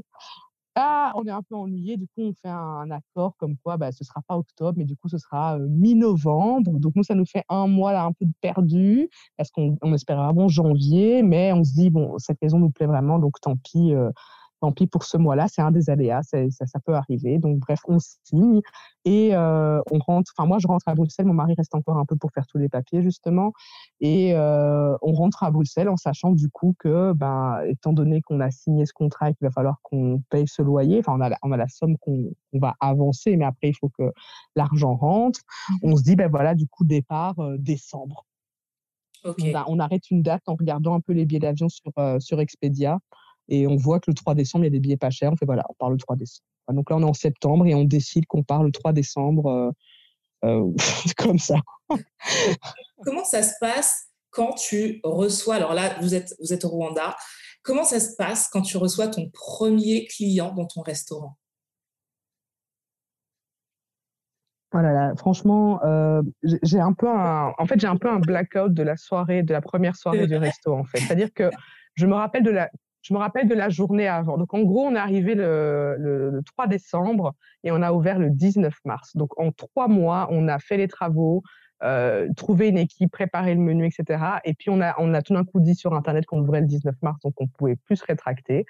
Et la semaine avant, en fait, rien n'était à 100% prêt. Alors ça aussi, moi, j'avais jamais été dans, j'avais jamais entrepris un truc euh, et j'avais cette fausse idée que le jour où tu ouvres, tu es à 100% prêt, n'importe quoi. Donc pour les gens qui écoutent le podcast, sachez que vous n'êtes jamais à 100% prêt et que si vous attendez d'être à 100% prêt, vous ne le ferez pas. Donc euh, à un moment donné, c'est entre 50 et 80% euh, de préparation, on va dire, voilà. Et après, il va falloir faire avec le doute des 20% qui restent.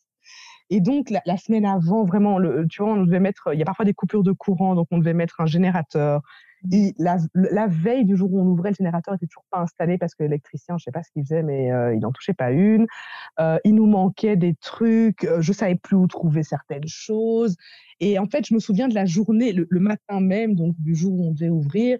Ça, ça, a été une journée où on était en train de courir à gauche, à droite, et on avait des, on avait trois employés à ce moment-là en, cuisine et deux euh, en salle. Donc moi, je servais avec deux personnes et mon mari était en cuisine avec trois gars.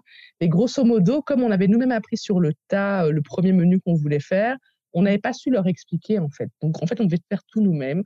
Donc je me souviens toute la journée, vraiment la mise en place de mettre les tables. Je crois qu'on a reçu les chaises genre à, 16h et on ouvrait euh, à 18h. les bons de commande aussi sont arrivés. Appelé le gars, genre mais tu es où avec mes bons de commande pour le resto? Et il me disait je suis sur une moto, j'arrive et tout. donc c'est vraiment donc une journée absolument chaotique vraiment une journée chaotique. Et alors, on avait un tout petit espace, donc on avait 20 couverts. Et je ne sais pas ce qui me prend, mais voilà, les gens, les gens appellent, les gens appellent. Et à un moment donné, je me retrouve à dire oui à des gens alors qu'on est déjà complet. Et là, vraiment, je fonds en larmes en mode, mais Nat, qu'est-ce que tu fais? Tu n'as pas assez euh, d'espace de, pour les recevoir. Mais heureusement, une, voilà, une des tables, c'était euh, euh, euh, cette amie donc, avec qui moi j'avais fait Sciences Po, qui était revenue avant et qui nous avait beaucoup aidé, et d'autres personnes un peu de notre génération, j'ai envie de dire. Et donc, je l'appelle lui, je fais, écoute, je suis vraiment désolée, j'ai accepté deux personnes en plus que, que la, la la capacité du restaurant. Du coup, à votre table, est-ce que je un peu plus vous serrer Et genre, il y aura deux personnes qui auront des chaises euh, qui n'ont rien à voir avec le reste. Et c'est tout ce que je vois comme solution. Et il me fait, oh, mais t'inquiète, ouais, machin, etc. Et donc, en fait, ça, c'est aussi Kigali. Moi, dans mon business plan, le premier soir, quand on ouvrait, on avait euh, 8 clients sur 20. C'était ça qui était prévu. Le premier soir, on avait 8 personnes qui venaient. Et là, moi, je me retrouve avec un restaurant qui est complet. Donc, j'arrive en cuisine, j'ai mon mari, on est complet. Mon mari me regarde, on est complet de quoi? On n'a même pas encore ouvert le restaurant. Ils n'ont même pas encore goûté la nourriture. Comment est-ce qu'on peut être complet? Qui sont ces gens? Et, euh, et, je dis, mais tu sais, quand ils nous ont dit qu'à Kigali, ils s'ennuyaient et que dès qu'il y avait un nouveau truc, les gens venaient, je dis, ils mentaient pas, en fait. Dis, là, les gens ont entendu qu'il y avait un nouveau truc et je sais pas, je dis, regarde, le téléphone ne fait que sonner, je dois recaler des gens je comprends pas non plus. Je suis même à doigts de dire, viens, on fait nos valises, on repart dans l'autre sens. Vraiment, à, ce moment-là, il est 17h30 et tout. Bref, euh, je sais pas, après, après ça, vraiment, c'est le blackout. Je sais que je me rappelle vraiment de la tête de tous les gens qui ont mangé ce soir-là au restaurant parce que j'ai une mémoire photogénique, donc je peux vraiment te dire qui était là, à quelle table, euh, etc. Je me rappelle vraiment qu'en donnant le menu, j'en menais pas large. Alors, il était très, très simple, le premier menu. Hein. On, était, on était conscient qu'on n'avait pas les capacités non plus de faire les malins. Donc, on a, on a fait, euh, on a été honnête. On a mis euh, quatre entrées, quatre plats, quatre desserts, mais qui étaient quatre choses qu'on maîtrisait avec certitude, ce qui, en fait, était une très bonne idée parce que du coup, les gens ont été un peu surpris de la, de la carte Rikiki, mais ont été aussi également surpris de ce qu'ils ont mangé en termes, bah, c'était des bonnes cuissons, c'était bon, c'était gourmand. Et donc, ça nous a permis en fait de créer un peu ce truc de, ah bah oui, ils y vont doucement, euh, mais ils y vont bien. Donc, c'était une, une, idée. On aurait pu mettre beaucoup plus de trucs à la carte, mais là, je crois qu'on se serait grillé. Donc, ça a été malin, même si on s'est dit, oh là là, qu'est-ce que les gens vont penser avec une carte minimaliste comme ça? Maintenant, c'est un peu la tendance, mais à l'époque, c'est pas trop la tendance, ce genre de carte minimaliste. Donc voilà, c'était un peu risqué, mais c'était un risque qui était le plus mesuré. Et donc voilà, je me souviens, je me souviens que je courais à gauche, à droite, euh, les cocktails, servir les gens à table, aller en cuisine, aider mon mari à terminer, parce que moi, je faisais les sauces et les desserts. Et les gars dans la cuisine, ils en touchaient vraiment pas une. Et ils nous regardaient parce qu'on courait comme des dingues. Gens, ils devaient dire, mais qu'est-ce qu'ils ont, ces deux-là? On n'a jamais vu ça au Rwanda. Tu vois, pourquoi ils courent?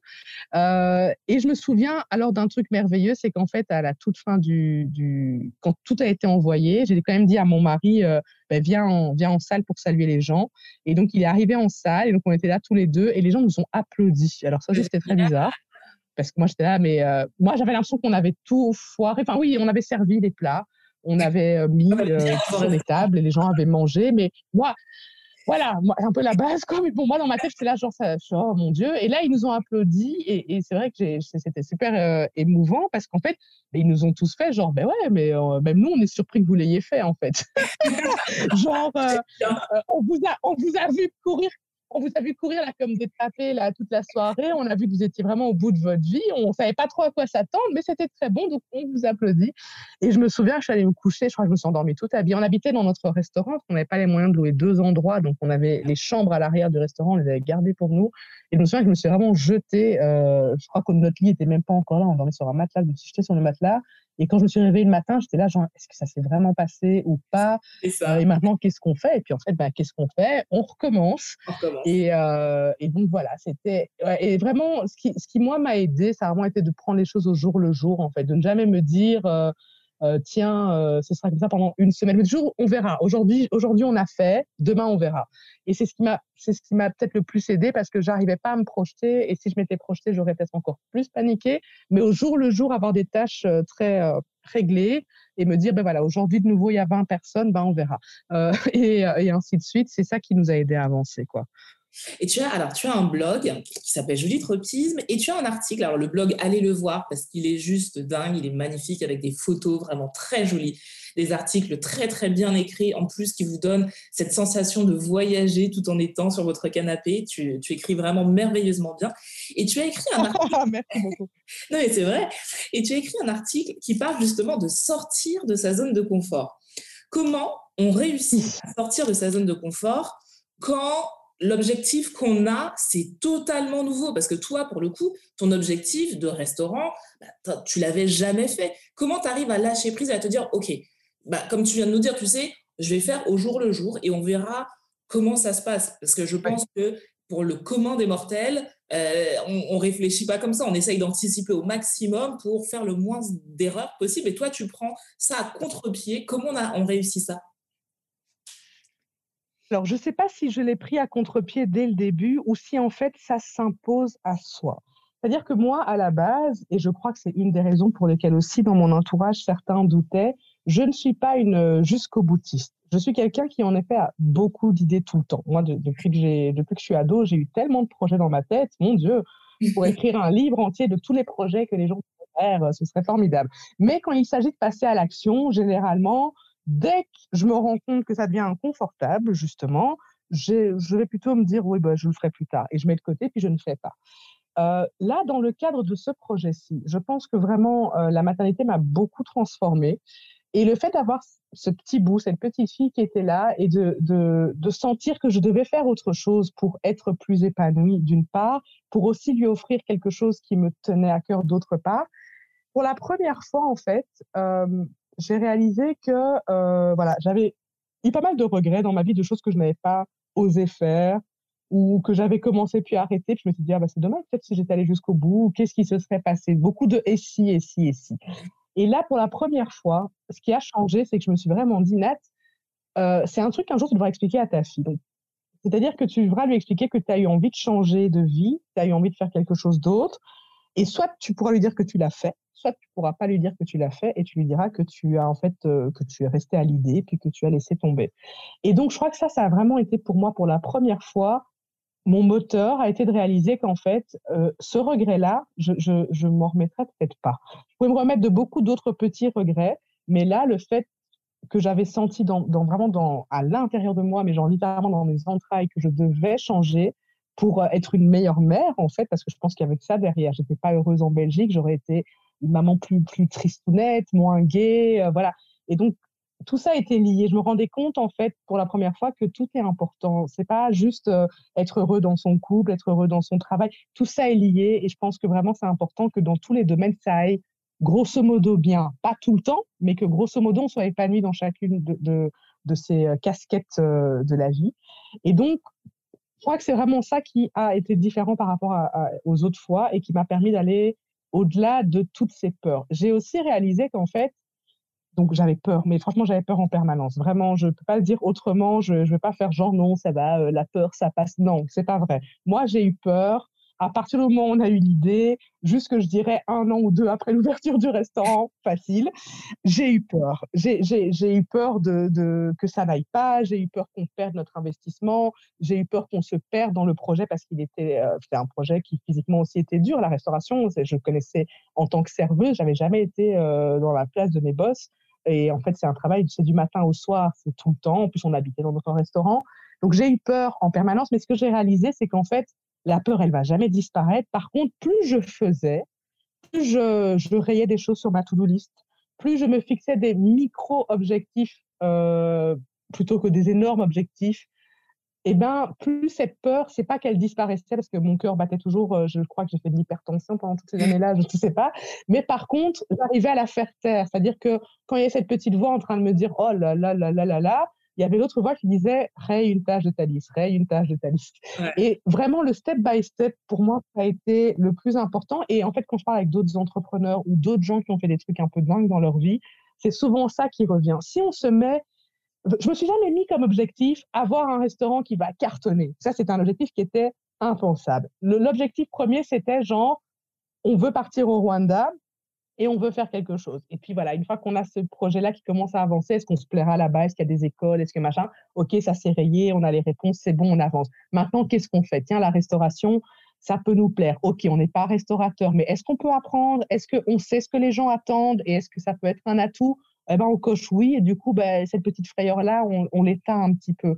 Et donc, vraiment, ça n'a jamais été un objectif de genre, je vais faire un truc. J'ai accepté l'idée qu'on puisse se planter aussi. Alors ça, euh, pour quelqu'un comme moi, c'était vraiment euh, un exploit parce que je n'aime pas du tout l'échec. Mais je suis partie vraiment dans, dans l'idée en me disant, ben voilà, soit ça va marcher, soit ça va pas marcher. Et, et je savais qu'en fait, c'était les efforts qu'on allait fournir, la volonté qu'on allait avoir qui allait beaucoup jouer. Je ne suis pas quelqu'un qui croit spécialement à la chance ou quoi, mais je me disais en tout cas, si j'ai tout donné et que je me plante, eh ben c'est pas grave parce que au moins j'aurais tout donné, je n'aurais pas de regrets. Par contre, si j'abandonne maintenant, est-ce que je vais me regarder dans le miroir et un jour dire à ma fille, ouais, on avait presque tout, hein. le business plan était bon, des potes nous ont prêté de l'argent, mais en fait on n'est pas parti? Non. Donc vraiment, en fait, ma, ma zone de confort, j'en suis sortie petit à petit. Et, euh, et j'en suis sortie avec euh, avec la, en sachant en fait que voilà, je peux peut-être y revenir aussi. C'est-à-dire que ça disparaît pas une zone de confort. Ma vie en Belgique, euh, si demain je devais retourner en Belgique, je pourrais reprendre ma vie presque comme elle était, parce qu'en temps j'ai beaucoup changé, mais n'empêche, je pourrais euh, retrouver un boulot avec le diplôme que j'ai, euh, reprendre cette vie que j'avais. Donc ça aussi, c'était important pour moi de me le répéter souvent. Genre, si ça ne va pas, il n'y a pas mort d'homme en fait. Il n'y a, pas mort d'homme. Et, ça, ça aide beaucoup, je trouve, à, passer au-dessus de ces frayeurs. C'est vraiment de se dire, voilà, micromanagement, accepter que la peur, bah, c'est ta copine euh, et tu dois devoir faire avec, c'est pas ta meilleure copine, mais elle est là. Et euh, le fait de toujours se dire, voilà, c'est maintenant, euh, je m'en donne les moyens et du coup, j'ai pas de regrets même si je me plante, ou je m'en donne pas les moyens, je vais m'en vouloir. Donc, il faut faire des choix, il faut avancer. Mais c'est vrai que c'est c'est pas évident, mais voilà, plus on fait, plus on avance par des petits steps, step, step, ben plus c'est c'est jouable et c'est avec du recul qu'on se dit waouh, j'ai parcouru ce chemin. Mais nous, c'était vraiment du au jour le jour. Je, ne pensais pas au mois suivant, je ne pensais même pas à la semaine suivante.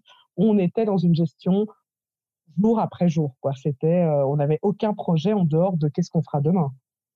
Qu'est-ce que tu as appris pendant cette période déjà te concernant, c'est-à-dire euh, que ce soit au niveau de tes qualités ou tes défauts, mais des choses que tu ne connaissais pas te connaissant et qu'est-ce que tu as appris concernant le Rwanda? Est-ce que cette expérience de, création d'entreprise a changé ton regard sur le Rwanda? Comment tu as vécu ça? Alors, ça a forcément changé mon regard sur le Rwanda, puisqu'en fait, déjà, c'était un pays que je ne connaissais pas, euh, à part dans la façon dont on en parlait dans ma famille. Genre, c'est chez nous, euh, mais il y avait la situation politique qui était compliquée. Ensuite, il y a eu le génocide qui marque forcément beaucoup les esprits.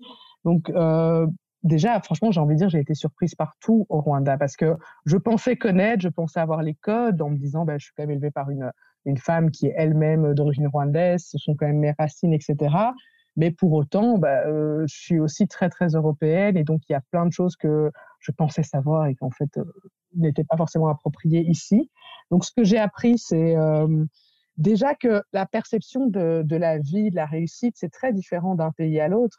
En Europe, on est encore beaucoup dans les, cases à cocher, en fait, genre avoir un boulot, monter l'échelle hiérarchique, avoir un appartement, puis avoir une maison. Avoir... Je ne sais pas comment dire, il y a comme des espèces de steps qui sont les normes sociales. Ici, c'est très différent. Ici, ton épanouissement personnel, comment tu te sens? Est-ce que tu as l'air heureux? C'est ça la, première chose. Personne ne regarde un peu les, voitures euh, dans lesquelles les autres roulent. Personne ne juge la maison ou le quartier dans lequel tu habites. On s'en fout de ça. En fait, les signes extérieurs de réussite n'ont absolument euh, que très très peu d'importance. Il y a des gens qu'on peut croiser ici, on peut croire que c'est des gens qui qui n'ont pas beaucoup d'argent. Et après, on se rend compte que des gens qui ont une entreprise de plusieurs millions, euh, euh, qui ont des investissements de dingue, et tu ne devinerais jamais à l'apparence. Rien ne se montre. C'est une question de comment les gens sont. La, question, en fait, quand on demande aux gens comment ils vont, c'est vraiment comment tu te sens. C'est pas comment tu vas ou où tu vas. C'est comment tu te sens. Est-ce que ta famille va bien? Est-ce que tu es heureux? Et genre les gens pressés, les gens stressés, c'est pas un signe de de réussite. Donc ça, c'est un truc que j'ai appris. Ça m'a fait bizarre parce que moi, je suis arrivée en mode Speedy Gonzalez euh, à l'européenne. Je voulais que tout aille vite. Je gueulais beaucoup. Je m'énerve énormément. Et ici, quelqu'un qui s'énerve, qui est pressé, tout le monde est là, genre, mais cette personne ne va pas bien. C'est pas normal de se mettre dans des états pareils. Genre, crier, lever la voix, c'est vraiment euh, le signe que tu es mal, quoi. Que, et en fait, et, euh, en fait c'est pas faux. Hein.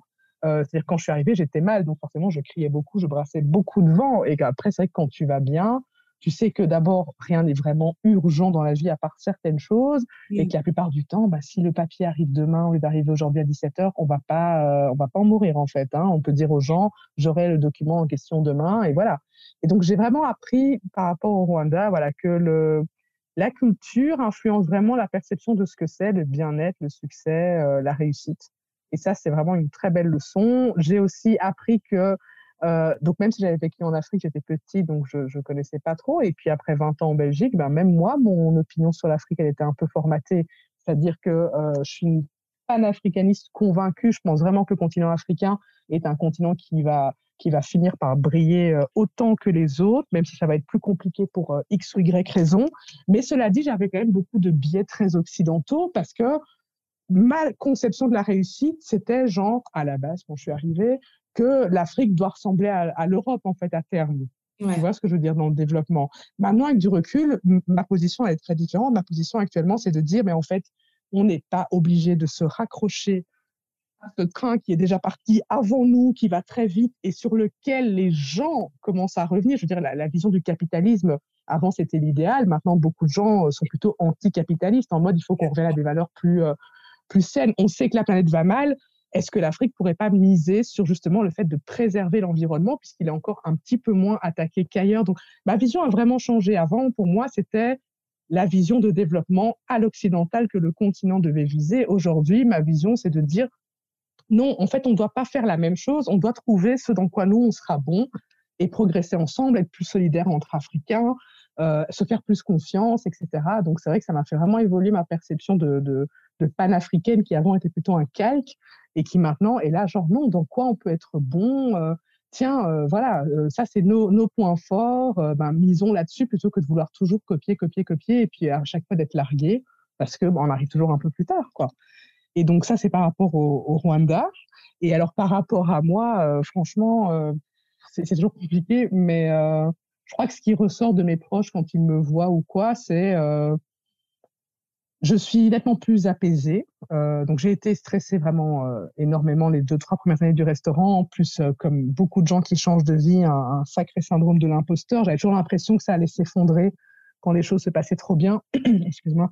Je me disais toujours bon, ça se passe bien, mais demain ça peut être fini. Demain ça peut être fini. Ou bien un jour les gens vont nous dire qu'en fait ils nous ont dit que c'était bien, mais que c'était pas vrai. donc mon syndrome de l'imposteur a été vraiment important heureusement que j'ai trouvé une chouette thérapeute ici pour pouvoir aller poser tout ça en mode genre j'ai l'impression que tout va s'effondrer tout le temps et elle me regardait genre ok on va on va bosser là-dessus euh, et depuis c'est vrai que voilà j'ai je, je suis quelqu'un de plus donc j'avais plutôt tendance à être pessimiste dans la vie je voyais toujours le, verre à, moitié rempli je voyais toujours les problèmes qui pouvaient arriver c'est-à-dire que je suis quelqu'un qui anticipait tout ce qui pouvait mal se passer Et du coup, je me réjouissais pas assez du moment présent. Ben ça, ça a changé. Aujourd'hui, je sais que oui, euh, des choses peuvent arriver, mais que je n'ai aucun contrôle dessus. Donc, en attendant, Ce sur quoi j'ai le contrôle, c'est d'apprécier ce qui se passe ou d'agir sur ce qui est en train de se passer, mais que commencer à anticiper en fait, cette année a été une particulièrement bonne leçon avec le, Covid. C'est un truc qui n'était pas dans le business plan. Hein. Euh. on va faire un business plan et peut-être après six ans, il va se passer un truc mondial et euh, tout sera. Euh, non, c'était pas dans le business plan. Et donc ça, ça a été une belle leçon parce que ce serait arrivé il y a deux ou trois ans. Je pense que je me serais effondrée de, de stress, genre oh mon Dieu, les gens peuvent pas aller au restaurant, on doit faire que du takeaway, le restaurant ne va jamais tenir, les employés. J'aurais, j'aurais fondu euh, en larmes et je me serais euh, planqué au fond de mon lit en mode euh, réveillez-moi en 2021. Or, cette année, quand c'est arrivé, je l'ai paniqué. Bien sûr que j'ai paniqué quand on nous a annoncé qu'on devait fermer et faire que du takeaway. Mais par contre, j'étais aussi en mode genre, bon, Nat, le restaurant, quand même, tu as une équipe solide, ils sont prêts à venir travailler, on peut quand même faire des livraisons là où dans d'autres pays, c'était fermé, fermé. Euh, donc voilà, sur ça, tu as une prise. Maintenant, ce sera qu'est-ce que tu peux faire? Ah ben oui, contacter la propriétaire, négocier le loyer parce qu'il y a une crise mondiale. Euh, on n'a pas d'emprunt à la banque. Donc déjà, tu peux te, détendre parce que tu ne dois de l'argent à personne a priori à part ce loyer et tes fournisseurs. Donc, sur quoi tu as une prise? Contacter les fournisseurs, ton, ton propriétaire et voir comment les aménagements vont être possibles. Et ensuite, faire de la pub à fond sur ton restaurant, sur les takeaway, les livraisons, prendre toutes les options de livraison possibles avec toutes les compagnies possibles, comme ça tu te, fais vraiment le marché le plus large. Et puis, euh, advienne que pourra, et de nouveau, un jour après l'autre, en fait. Genre, là, c'est une pandémie mondiale. Mais c'est vrai que voilà, ce serait arrivé au début de notre, notre aventure. Je pense que j'aurais juste dit on ferme, en fait. Parce que je me serais dit c'est trop. Alors que maintenant, ce que j'ai appris, c'est qu'en fait, d'abord, rien n'est jamais vraiment trop et qu'on a le droit de paniquer au début, mais qu'après, il faut juste se poser faire OK, qu'est-ce que je peux faire? Alors, je ne peux pas tout contrôler, et pour une ancienne contrôle fric, c'est très dur à admettre, mais il y a des petites choses que je peux contrôler, donc euh, je vais me focaliser dessus. Et les grandes choses, euh, je, vais attendre et on verra quoi. Aujourd'hui, ça fait cinq ans, si je dis pas de bêtises, que tu vis au Rwanda. Comment c'est ta vie là-bas au quotidien, hormis euh, ta vie de femme d'entreprise, ou y compris, on dira, et à quoi ressemble une journée de type, on va dire? Ok, alors euh, donc on a deux filles maintenant. Donc je suis arrivée avec une fille et puis l'année euh, qui a suivi l'ouverture du restaurant, je suis tombée enceinte. Donc j'ai maintenant j'ai deux filles qui ont 8 ans et 4 ans. Donc il y a évidemment une grande partie de ma vie qui tourne autour d'elles puisqu'on les on les dépose à l'école, on va les récupérer. Donc ici l'école par exemple pour les maternelles c'est des demi-journées. On met pas les enfants à l'école euh, toute la journée. Donc la petite je la récupère à midi 30, ça veut dire que je peux luncher avec elle. Ça n'a pas toujours été possible euh, avec la grande parce que c'était le début du resto, mais aujourd'hui, avec l'équipe qu'on a, on peut vraiment euh, être avec nos enfants euh, quand même pas mal de temps et aller au restaurant quand c'est nécessaire pour les, tâches vraiment à faire. donc, grosso modo, je me lève très tôt parce qu'ici, tout le monde se lève très tôt. Donc, je dirais 5h, 5h30, nous, on est debout. On quitte la maison à 6h45 pour déposer les filles. Et puis généralement après, moi je vais chez les fournisseurs, euh, tout ce qui est administratif aussi, que ce soit la banque ou des petits papiers par-ci par-là, parce que voilà, un restaurant c'est pas juste faire à manger, il y a la comptabilité, les taxes, euh, euh, parfois préparer des factures pour des gros clients qui avaient fait des dîners, qui ont besoin d'un truc plus spécifique, répondre à des mails. ensuite, avec mon mari, ça peut être travailler sur un nouveau menu, c'est-à-dire que lui prépare le nouveau menu, moi je viens pour tester, goûter, faire les photos. Euh, donc il y a la communication aussi sur les, sur les réseaux. Je blogue, j'essaie de bloguer, euh, enfin quand je dis je blogue, j'écris pas un article tous les jours, je devrais, mais ça c'est mon prochain goal.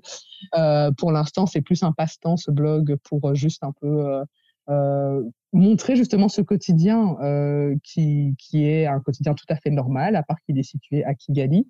Et donc voilà, l'après-midi en général, on a les deux petites, les devoirs, le bain, et puis généralement le soir, on va au restaurant. Euh, pour le service du soir. Donc moi, je suis plutôt en clientèle, je, parle avec les clients. Euh, parfois, j'ai une amie qui vient, donc je suis assise à une table euh, quand il y a d'autres clients. Et puis les soirs où je travaille pas, bah, je suis avec mes copines.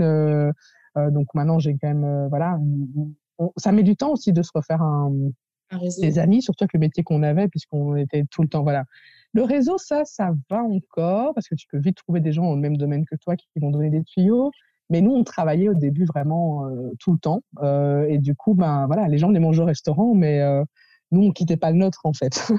Donc, les, je dirais que les deux premières années, c'était assez, solitaire quand même. On avait le dimanche, qui était notre jour de repos, où là, on avait parfois un petit barbecue. Et donc, ça a pris du temps de se faire, de se faire des amis. Aussi parce qu'en fait, on rentre pas dans, dans, dans des cases particulières on est à la fois expat et pas expat parce qu'on est plutôt repat. On est à la fois belge, mais on est aussi rwandais et burundais pour mon mari. Euh, donc c'est vrai que voilà, on a mis du temps d'avoir un, cercle, ça, et aussi parce que moi, je, voilà, je suis plus dans la, qualité que la quantité, j'ai envie de dire. Donc j'ai pas envie d'être dans des gros groupes avec plein de gens. J'avais envie d'avoir des gens avec qui je me sentais vraiment connectée et que ce soit du temps de qualité. Donc voilà. Et euh, les soirs où je travaille pas, je suis avec des amis. Hier, on était chez euh, un ami qui nous a fait à dîner. Euh, ce soir, je retrouve des copines aussi. Vraiment une vie, euh, j'ai envie de dire, tout à fait banale, comme elle pourrait être à Bruxelles ou à Paris. Je pense que ce qui change ici, c'est qu'on a beaucoup d'aide, donc on a une super nounou, ce qui est un, truc merveilleux quand on a des enfants, parce que du coup, euh, bah, quand on n'est pas là, il y a toujours quelqu'un pour être avec elle sans devoir préparer le babysitting et des trucs comme ça.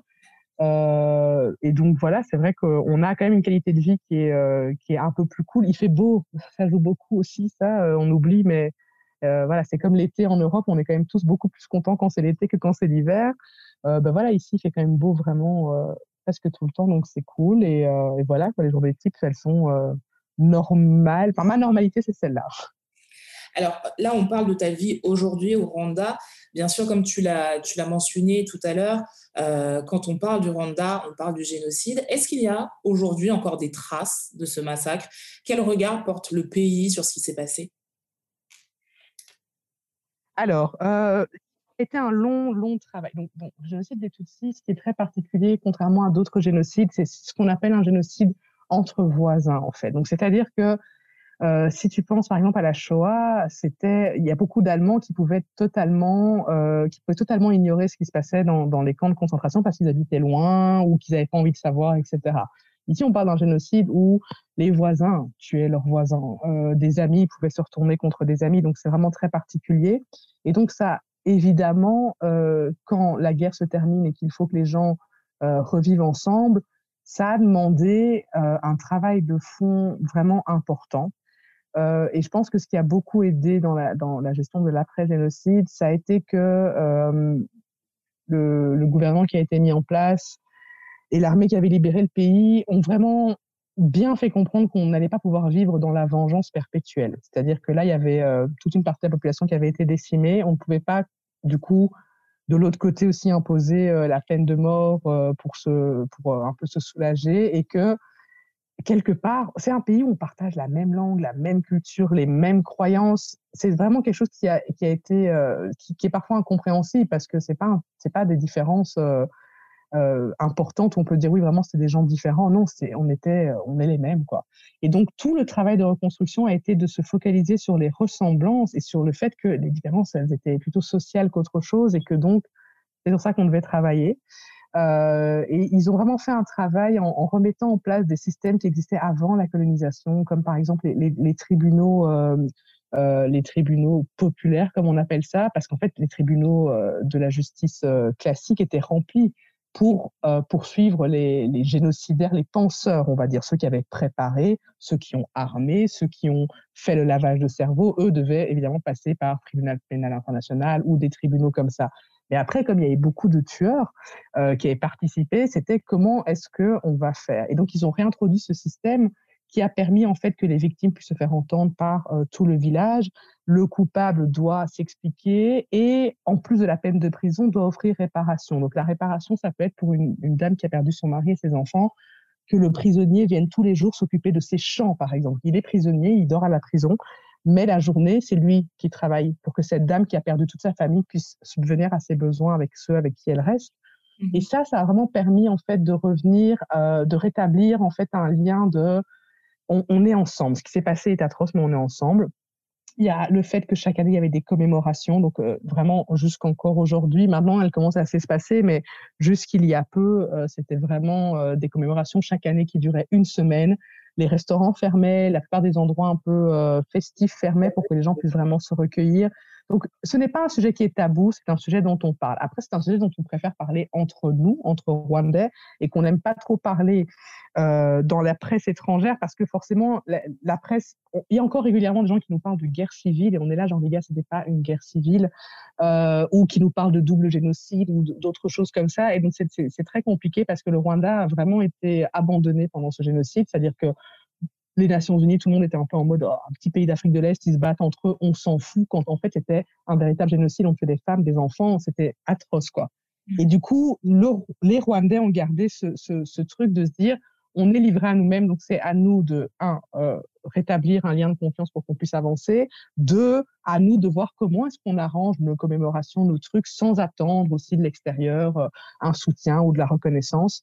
Et ça a vraiment permis de ressouder vraiment le pays autour de, de, de tout ça. Quoi. Le, toute la, toute la narration politique est vraiment de dire, voilà, on doit avancer, ce qu'on a vécu est atroce, et maintenant, il va falloir qu'on aille euh, plus loin, mieux. Et on a aussi réalisé, voilà, qu'une des choses qui avait aussi permis que ce génocide se déroule, c'était le fait que les gens, à ce moment-là, à l'époque au Rwanda, il y a des gens qui n'avaient pas assez à manger, l'accès à l'éducation n'était pas pour tout le monde, il y avait beaucoup de corruption, beaucoup de choses comme ça. Et donc, ils ont vraiment mis en place des systèmes pour essayer que tout ça disparaisse. C'est un des pays où il y a le, moins de corruption. C'est un point où parfois, je sais pas, moi, je fais l'administration, je dois payer quelque chose et je dis au gars, mais j'ai l'argent, quoi, je peux payer. Le gars va me faire, non, tu dois faire un transfert bancaire ou payer par Internet avec mobile money. On ne remet jamais de la main à la main de l'argent à un fonctionnaire pour éviter la tentation de corruption et que les choses soient claires et nettes. Pareil pour l'enseignement, ils l'ont rendu gratuit, euh, c'est-à-dire que les parents doivent juste payer l'uniforme euh, et c'est tout, mais les, repas à l'école sont gratuits. Donc, ils sont vraiment rendus compte qu'en fait, si la société, si tout le monde vit en, a accès à, tout, soins de santé, a accès à l'éducation, euh, qu'on n'est pas corrompu, donc que les riches n'ont pas plus que les pauvres, eh bien, les gens peuvent plus facilement vivre en paix, en fait. Et donc, ça, c'est vrai que c'est assez bluffant parce que moi, quand je suis arrivée, je ne savais pas trop, j'avais juste lu beaucoup, mais c'est vrai que je ne savais pas et je me demandais est-ce que dans la réalité, les gens sont vraiment réconciliés? Et voilà, maintenant, ça fait six ans que je suis ici et je peux vraiment dire que le travail qui a été fait est impressionnant parce que on a ressoudé des gens qui, qui se déchiraient il y a 26 ans. Bien sûr, quelqu'un qui a perdu toute sa famille n'a pas oublié, mais cette personne sait aussi que voilà, il y a eu de l'instrumentalisation, qu'il y a eu des circonstances et que donc si on évite ces circonstances et cette instrumentalisation, eh bien on pourra continuer à progresser ensemble. Et comme c'est un pays qui euh, est petit, ils ont aussi très vite compris qu'il fallait miser sur ce qu'ils avaient, à savoir production de thé et de café. On a beaucoup de champs de thé et de café, donc c'est un des premiers trucs qu'on exporte et qui rapporte beaucoup d'argent au pays. Et le tourisme, puisqu'on a la chance d'avoir euh, les gorilles de montagne euh, au niveau du parc des Virunga. Et du coup, le gouvernement a misé énormément sur le développement du tourisme, euh, à tel point que voilà, on a accueilli des, des, des marques comme Marriott et des choses pareilles, parce que vraiment tout est fait pour que euh, les revenus rentrent en permanence dans le pays, indépendamment de la situation, euh, je vais dire, euh, au quotidien. Donc, beaucoup de gens vivent du tourisme, beaucoup de gens vivent du thé, du café, et ça permet d'avoir une certaine stabilité aussi dans, les revenus, et donc que les gens, quand on n'a pas faim, on a moins de colère envers les autres, il y a moins de jalousie, il y a moins de trucs, donc c'est vrai que ça a bien fonctionné. Et, et donc, voilà, c'est un bel exemple. Je sais qu'en tout cas, nous, tous nos proches qui sont venus, qui ne connaissaient soit pas l'Afrique, soit pas le Rwanda, euh, tout le monde repart avec vraiment, euh, vraiment un sentiment de ah ben dis donc c'est quelque chose ici. Ce qui s'est passé euh, a été terrible, mais la façon dont ça a été remis en place, le développement qui a suivi, waouh quoi. c'est vraiment un, bel exemple de ce qui est possible avec voilà un leadership qui est euh, qui est cohérent et qui décide d'avancer plutôt que de regarder derrière à gauche, à droite, et dire, OK, nous, qu'est-ce qu'on fait pour nous et les autres, s'ils viennent avec nous, tant mieux, s'ils viennent pas, Tu nous as parlé de Marriott. Je vais rebondir sur ça. Moi, alors, j'ai été, j'ai eu la chance d'aller au Sénégal. Et euh, pour être honnête, avant d'aller euh, en Afrique, j'avais en tête un pays pauvre, parce que, ben, un continent pauvre, parce que euh, c'est ce qu'on montrait à la télé. Comme on l'a dit tout à l'heure, c'est ce qu'on nous montrait à la télé. Et j'ai été surprise de voir au Sénégal des quartiers huppés, des gens vraiment aisés. Et, voilà, des gens qui, ont les moyens, comme en Europe, voire plus, et euh, quand je regarde ton, ton blog, il y a des endroits où je me dis waouh quoi. J'ai juste envie de prendre un billet d'avion et d'y aller. ah, c'est clair. Tellement c'est beau tellement c'est euh, il y a des endroits qui sont très luxueux. À ton avis pourquoi on ne parle pas de cet aspect euh, du continent africain? Alors je pense qu'il y a plusieurs raisons. Je pense qu'en fait on en parle mais que c'est pas encore euh, le bruit n'est pas encore suffisamment fort que pour couvrir euh, le bruit des préjugés qui lui est beaucoup plus important. C'est un peu comme les fake news sur internet qui ont plus de poids que les vraies nouvelles. Ben, je pense que c'est un peu pareil. C'est-à-dire que ce sont des années et des années où on dépeint ce continent par rapport à euh, toutes les guerres qui peuvent se passer, par rapport aux, euh, problèmes euh, naturels aussi qui peuvent arriver, parfois des, des, des, des volcans, etc., ou bien sanitaires, Ebola, voilà, la famine. Donc en fait, la plupart du temps, quand on parlait de l'Afrique, c'est pour parler de ce qui ne va pas. Et du coup, même si à côté, il y a pas mal de gens qui essaient de dire, mais attention, parce que l'Afrique, c'est aussi ça, pour l'instant, le bruit ne couvre pas assez euh, les préjugés. Mais je pense que ça change doucement. Je pense qu'Internet, pour ça, est vraiment un atout de dingue. Moi, c'est clairement une des motivations de la création de ma page Instagram et du blog. C'était euh, quand je voyais qu'il y avait encore des gens qui, quand ils vont en Afrique, ne montrent que les petites cases. Il y en a. Hein. Moi, je suis jamais dans le discours de dire, euh, non, mais l'Afrique, c'est l'Europe. Non, et heureusement que c'est pas l'Europe d'ailleurs, parce que c'est pas le but. Mais par contre, c'est marrant que les gens qui en voyage soient tellement plus contents de montrer un enfant qui est nu-pied que de montrer un enfant en uniforme qui va à l'école. Après, c'est vraiment une question de, je pense aussi de ce, que, ce que les gens aiment liker, etc. Et donc, moi, je me dis, si chacun d'entre nous, si chaque personne, soit africaine, soit d'origine africaine, soit même européenne, mais qui vient d'Afrique depuis longtemps et qui est vraiment amoureuse du continent, si chacun d'entre nous, on continue à poster nos trucs, eh bien, ça va finir par prendre de l'ampleur. Moi, quand j'ai commencé mon compte, franchement, je me disais, mais qui va, qui va même regarder cette, euh, ce compte d'une meuf qui vit à Kigali et qui ne montre pas la pauvreté? Genre, ça va intéresser personne. Ben, en fait, si ça intéresse des gens, ça a permis à des gens de m'écrire en disant je ne voyais pas du tout ça comme ça. Ça m'a même permis parfois de, parler à des Rwandais qui parfois bon, euh, ont perdu leur famille pendant le génocide, ont été adoptés, n'ont jamais remis les pieds au Rwanda et qui me disent mais en fait grâce à toi j'avais peur vraiment euh, du Rwanda que moi j'avais encore en tête euh, et grâce à toi je me rends compte qu'en fait je peux revenir et que ça, a vraiment changé et que donc je pourrais m'y plaire en fait. Euh, mais donc voilà, je pense que vraiment le problème, c'est juste que le, poids des, préjugés est toujours plus important que le poids de la vérité. Et je pense qu'individuellement, les voyageurs, les agences de voyage doivent aussi faire ce boulot-là. Moi, c'est vrai que quand on a des amis qui viennent, je leur dis, hein, genre, euh, voilà, c'est cool, vous allez voyager dans le pays, etc. Avant de poster une photo, réfléchissez quand même toujours à quelles sont vos intentions, quoi. Parce que c'est important de tout montrer. Je ne dis pas qu'il faut montrer que ce qui est merveilleux, mais je dis, tu peux montrer euh, la pauvreté dans tel village, parce qu'en effet, il y a des villages encore euh, où c'est très rural.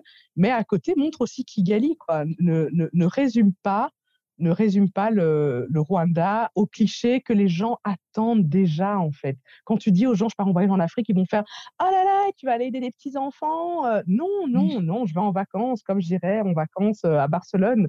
Euh, je ne vais pas aller aider les enfants à Barcelone, donc je ne vais pas aider les enfants à Kinshasa parce que je suis à Kinshasa.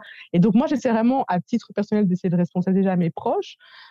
et après, en le partageant sur Internet, c'est aussi vraiment ça le discours que j'essaie d'avoir. C'est genre, oui, ça existe, il y a, y a de la pauvreté, mais il y en a partout dans le monde. Et quand je vais à Paris, je ne fais pas des photos des SDF. Donc, quand je suis euh, dans un autre pays, pareil, s'il y a des gens pauvres, je trouve ça bizarre de les prendre en photo, en fait. Donc, euh, donc voilà, c'est vraiment, je pense que c'est comme ça qu'on va pouvoir changer l'image. C'est par euh, les gens qui voyagent, c'est par le fait de montrer tous les côtés de l'Afrique, la richesse, la pauvreté, et de dire qu'en fait, bah, ça commence à s'équilibrer. Avant, c'était beaucoup de pauvreté. Maintenant, il y, a des il y a une classe moyenne. Comme tu dis, il y a des gens aussi très, très aisés. Les gens ne, réalisent pas. Hein. Genre, en Afrique de l'Ouest, il y a des gens qui voyagent avec leur jet privé là, au Nigeria ou quoi, qui sont dans le pétrole. On a des mecs, c'est comme à Los Angeles, quoi. Ils ont une vie euh, euh, comme une star américaine, mais ils sont africains. Si tu vas en Afrique du Sud, c'est bluffant aussi, euh, ce pays-là, parce que là, c'est juste vraiment tu croirais parfois plus sur le continent africain d'ailleurs, euh, Abidjan, enfin voilà, c'est euh, l'Afrique, c'est vraiment un continent qui est très riche et, pas que de, ces, de ce qu'il y a dans sa terre, les, villes, la culture, il faut qu'on en parle plus et je pense que voilà, c'est par, par le voyage et par le partage qu'on change tout doucement euh, les préjugés en fait. Et c'est pour ça que j'ai voulu t'avoir euh, dans ce podcast parce que j'ai adoré vraiment cette approche que tu as de, du Rwanda et des endroits que tu visites parce que déjà, je trouve que c'est rempli de bienveillance et ça nous manque aujourd'hui. En tout cas, moi, ça me manque aujourd'hui. Ces regards bienveillants sur les autres, sur les, sur les pays qu'on visite et sans vouloir à tout prix faire du buzz avec justement, comme tu le dis, euh, la, la, misère des gens. Et non, parce qu'il n'y a pas que ça. Alors oui, c'est vrai, il y a, y a ça partout dans le monde, mais il n'y a pas que ça. Et je pense que des fois, on oublie que montrer qu'il y a de belles choses, ben, ça fait aussi du bien. Et euh, je trouve que ton blog le fait merveilleusement bien. Et pour continuer sur euh, cette... Ah, écoute, merci. C'est le plus beau compliment que tu peux me faire. c'est ah, vraiment, ça, vraiment ça. Le but, c'était juste... comment je peux apporter ma petite pierre à l'édifice? Et c'est pas pour donner des leçons, c'est juste dire voilà moi ce que je vois en fait, c'est tout. Donc venez voir avec moi et puis voilà quoi. Justement avec ton regard, euh, avec tes yeux à toi, quels sont les indispensables à faire là-bas si on veut venir en vacances? Alors, si on vient en Rwanda, d'abord passer un peu de temps à Kigali parce que c'est une petite ville, mais elle est quand même très très chouette avec pas mal de petits endroits où aller, où sortir euh, et des chouettes petits euh, designers, créateurs euh, qui souvent travaillent avec des justement des coopératives et donc qui permettent à des gens d'avoir une meilleure vie en vendant des produits artisanaux. Ensuite, moi je dis toujours aux gens, bah, le parc de la Kagera, c'est quand même si on n'a jamais fait de safari en plus, ça vaut vraiment la peine puisque c'est un parc avec les, les Big Five, lions, léopards, rhinos euh, éléphants et buffles, plus girafes, zèbres et compagnie. C'est très, très beau. Euh, c'est un parc où on peut loger dans vraiment différents styles. Donc, il y a des hôtels méga luxueux. Enfin, il y a un hôtel méga luxueux. Il y a deux hôtels moyens. Et puis, il y a l'option de faire du camping. C'est un camping qui est protégé. Euh, donc, il y, a des, il y a des fils électriques pour pas non plus se dire Oh mon Dieu, je dors au milieu de la savane, les lions vont m'attaquer. Même s'il y a des gros zèbres à manger, on se dit toujours que peut-être ils veulent manger un humain. Bon, c'est jamais arrivé, mais on a tous ce, ce flip. Mais donc, ça, c'est vraiment très, très beau. Euh, c'est des paysages. Euh, on est plutôt du côté de la Tanzanie, donc c'est des vallées, des collines, c'est très vert, c'est vraiment superbe. Et alors, euh, vraiment, alors, bon, le Rwanda, c'est petit, donc pour moi, en fait, quand on vient au Rwanda, il faut tout faire. Donc ensuite, il faut aller du côté euh, de l'ouest, où là, on est près du lac Kivu, qui est un des plus grands lacs euh, africains. Il y a deux très chouettes villes qui sont euh, Gisenyi et Kibouye. Là, c'est vraiment pour se reposer, faire du canoë-kayak, faire des tours en pirogue et profiter d'hôtels qui sont vraiment beaux parce que il y a des très très belles constructions à flanc de colline qui donnent sur le lac avec des palmiers. Enfin, moi, c'est un endroit où, je, où on aime bien aller se ressourcer en fait, rien que d'être là-bas et même si c'est 24 heures, j'ai l'impression d'avoir une semaine de vacances parce que le calme est tellement important. Et puis pour ceux qui peuvent, évidemment, les gorilles, le permis est, euh, un peu cher. Il est à 1500 dollars maintenant. Euh, mais cela dit, je ne connais personne euh, qui a regretté de l'avoir fait, même à ce prix-là. Donc, il y a des gens qui, en fait, c'est un peu le, but de leur voyage. Donc, ils vont économiser très longtemps et euh, ils viennent pour ça parce que c'est une rencontre absolument unique. Moi, je ne l'ai pas encore fait. Euh, bon, pour les Rwandais, c'est moins cher, donc je pourrais le faire, mais c'est juste que je n'ai pas encore eu euh, l'occasion ni le temps. Mais on a pas mal de potes qui l'ont fait et c'est vrai que c'est quelque chose d'absolument unique et c'est un des rares pays où on peut vraiment les voir d'aussi près. On est en plus ou moins un mètre, non, à 5-6 mètres des gorilles d'une famille de gorilles et ils sont habitués parce que les, les rangers euh, vont les voir tout le temps et donc c'est vraiment euh, les photos et les vidéos sont impressionnantes et apparemment en vrai euh, ça l'est encore plus. Et si on fait pas les gorilles, on peut aussi faire de, de comment s'appelle du hiking. Enfin, donc on peut, c'est des volcans, hein, le parc des Virunga, mais qui sont, sont des volcans qui sont endormis. Et donc on peut faire des randonnées en fait. On peut monter en haut du Bissoké qui est à 4000 mètres d'altitude. Ça c'est un de ceux qu'on peut faire en une journée. Il y a aussi un autre, le Karisimbi, qui est le plus haut, où là, c'est par contre sur deux ou trois jours, on doit, euh, on doit camper, etc. Donc voilà, c'est un pays où en fait, les, en général, les amoureux de la nature vont beaucoup se plaire parce que euh, euh, entre les paysages et les différents parcs nationaux, c'est vraiment, vraiment tourné autour de la, de la protection, euh, de, que ce soit des animaux ou de l'environnement en général. Et, et voilà, c'est vraiment, vraiment beau. Moi, je m'en lasse pas, ça fait six ans et à chaque fois qu'on fait la route pour aller quelque part, je suis toujours en train de dire à mon mari, t'as vu comment c'est beau, t'as vu comment c'est beau. Je pense que je m'y ferai jamais. Et pourtant, on voyage beaucoup et je trouve plein d'autres pays magnifiques. Mais le Rwanda, il y a un truc, les, collines, les paysages, la, verdure euh, c'est juste waouh, quoi. Franchement, je, je m'en lasse pas. Génial. Alors, j'ai pas pu te poser toutes les questions que je voulais, mais ça fait déjà plus d'une heure et demie qu'on est en train de papoter. Et euh, je te jure. Ok, c'est long. je te jure. Alors, ce que je te propose, c'est d'inviter toutes les personnes qui nous écoutent et qui ont envie d'en savoir un petit peu plus à aller le découvrir sur ton blog parce que vraiment, en fait, les questions qu'il restait, c'était surtout la vie là-bas. Et je trouve que tu as des très beaux articles qui en parlent très bien. Donc, si vous avez envie de découvrir la vie au Rwanda, allez sur le blog euh, ben, Joli Tropisme qui va vous détailler encore mieux que ce qu'on pourrait faire là en très peu de temps. Et vous allez voir, comme je vous l'ai dit tout à l'heure, vous allez voyager grâce euh, aux écrits de Nathalie. Je vais quand même te poser une dernière question. Et ça, c'est la question euh, signature podcast.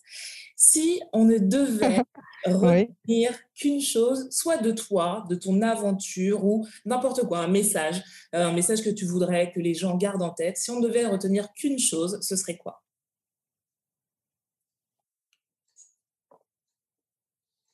Euh, oh, c'est trop compliqué ça.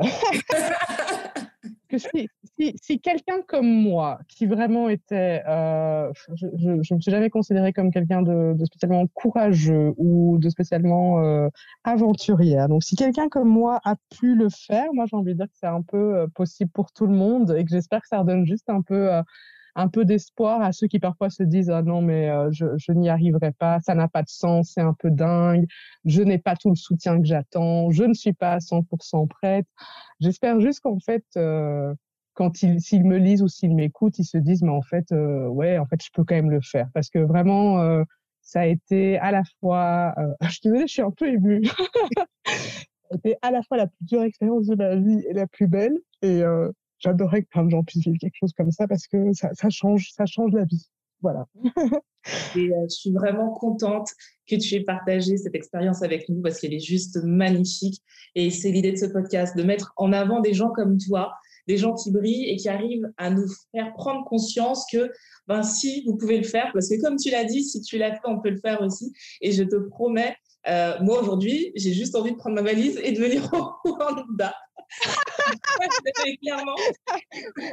Écoute, d'après ce que tu m'as dit, ton mari est déjà très dans ce délire-là, donc c'est bon. alors, je dis pas que je viendrai y vivre, mais sûr, mais euh, vraiment, et je te le dis aujourd'hui, tu peux le noter, je viendrai en vacances au Rwanda. Mais ça, je t'attends. Et ça, et ça aussi, j'ai envie de on n'est pas obligé de partir vivre à l'étranger pour vivre une aventure. Ça, c'est aussi un truc. Parfois, c'est vrai qu'il y a aussi tout ce discours de changement de vie, partir pour s'accomplir ou quoi. Il se trouve que dans mon cas, partir pour m'accomplir était important, mais je crois que c'est lié à mon, à mon identité, à ma propre histoire. Parfois, c'est juste partir quelques mois en voyage, euh, oser faire euh, ce tour de l'Asie qu'on a reporté parce qu'on se disait, ah, ben, avec les enfants, ça va être compliqué, puis se dire, ben, en fait, euh, essayons. Pareil, on a prévu de partir trois mois. Si après un mois on rentre, c'est pas grave. Tous les projets ne doivent pas être euh, des projets euh, radicaux, j'ai envie de dire. Il euh, faut vraiment se laisser enfin, les petits projets sont tout aussi chouettes que, que les gros. Genre, ce blog, par exemple, c'est un bien plus petit projet que le restaurant. Il m'apporte tout autant de bonheur. Donc, voilà, c'est ça que je veux dire. J'ai pas non plus envie que les gens se disent, euh, quoi, elle dit qu'on doit tout quitter, partir vivre euh, ailleurs. Non, euh, ça peut être partir en vacances. Partir en vacances, c'est déjà sortir de sa zone de confort. voilà. Donc, faut, faut oser, faut juste profiter. Cette année nous l'a bien montré en plus. voilà, tout peut changer très vite. Donc, allons-y, brillons tous ensemble et profitons et que tout le monde soit heureux et que cette planète soit merveilleuse. ça, c'est mon côté bisounours, mais voilà, je me dis que si on fait tout ce qu'on aime euh, et ce dont on a envie, ça, tout se passera nettement mieux pour tout le monde. Donc voilà, c'est mon petit côté optimiste. tu as totalement raison. En tout cas, merci Nathalie. Merci à vous qui nous écoutez chaque semaine. Vous êtes de plus en plus nombreux et ça me fait vraiment plaisir. N'oubliez pas, vous pouvez retrouver ma pause café avec Tia tous les mardis et sur tous les supports, que ce soit iTunes, Spotify, Deezer et euh, bien sûr sur Instagram. Je vous fais de très très gros bisous et je vous dis à la semaine prochaine. and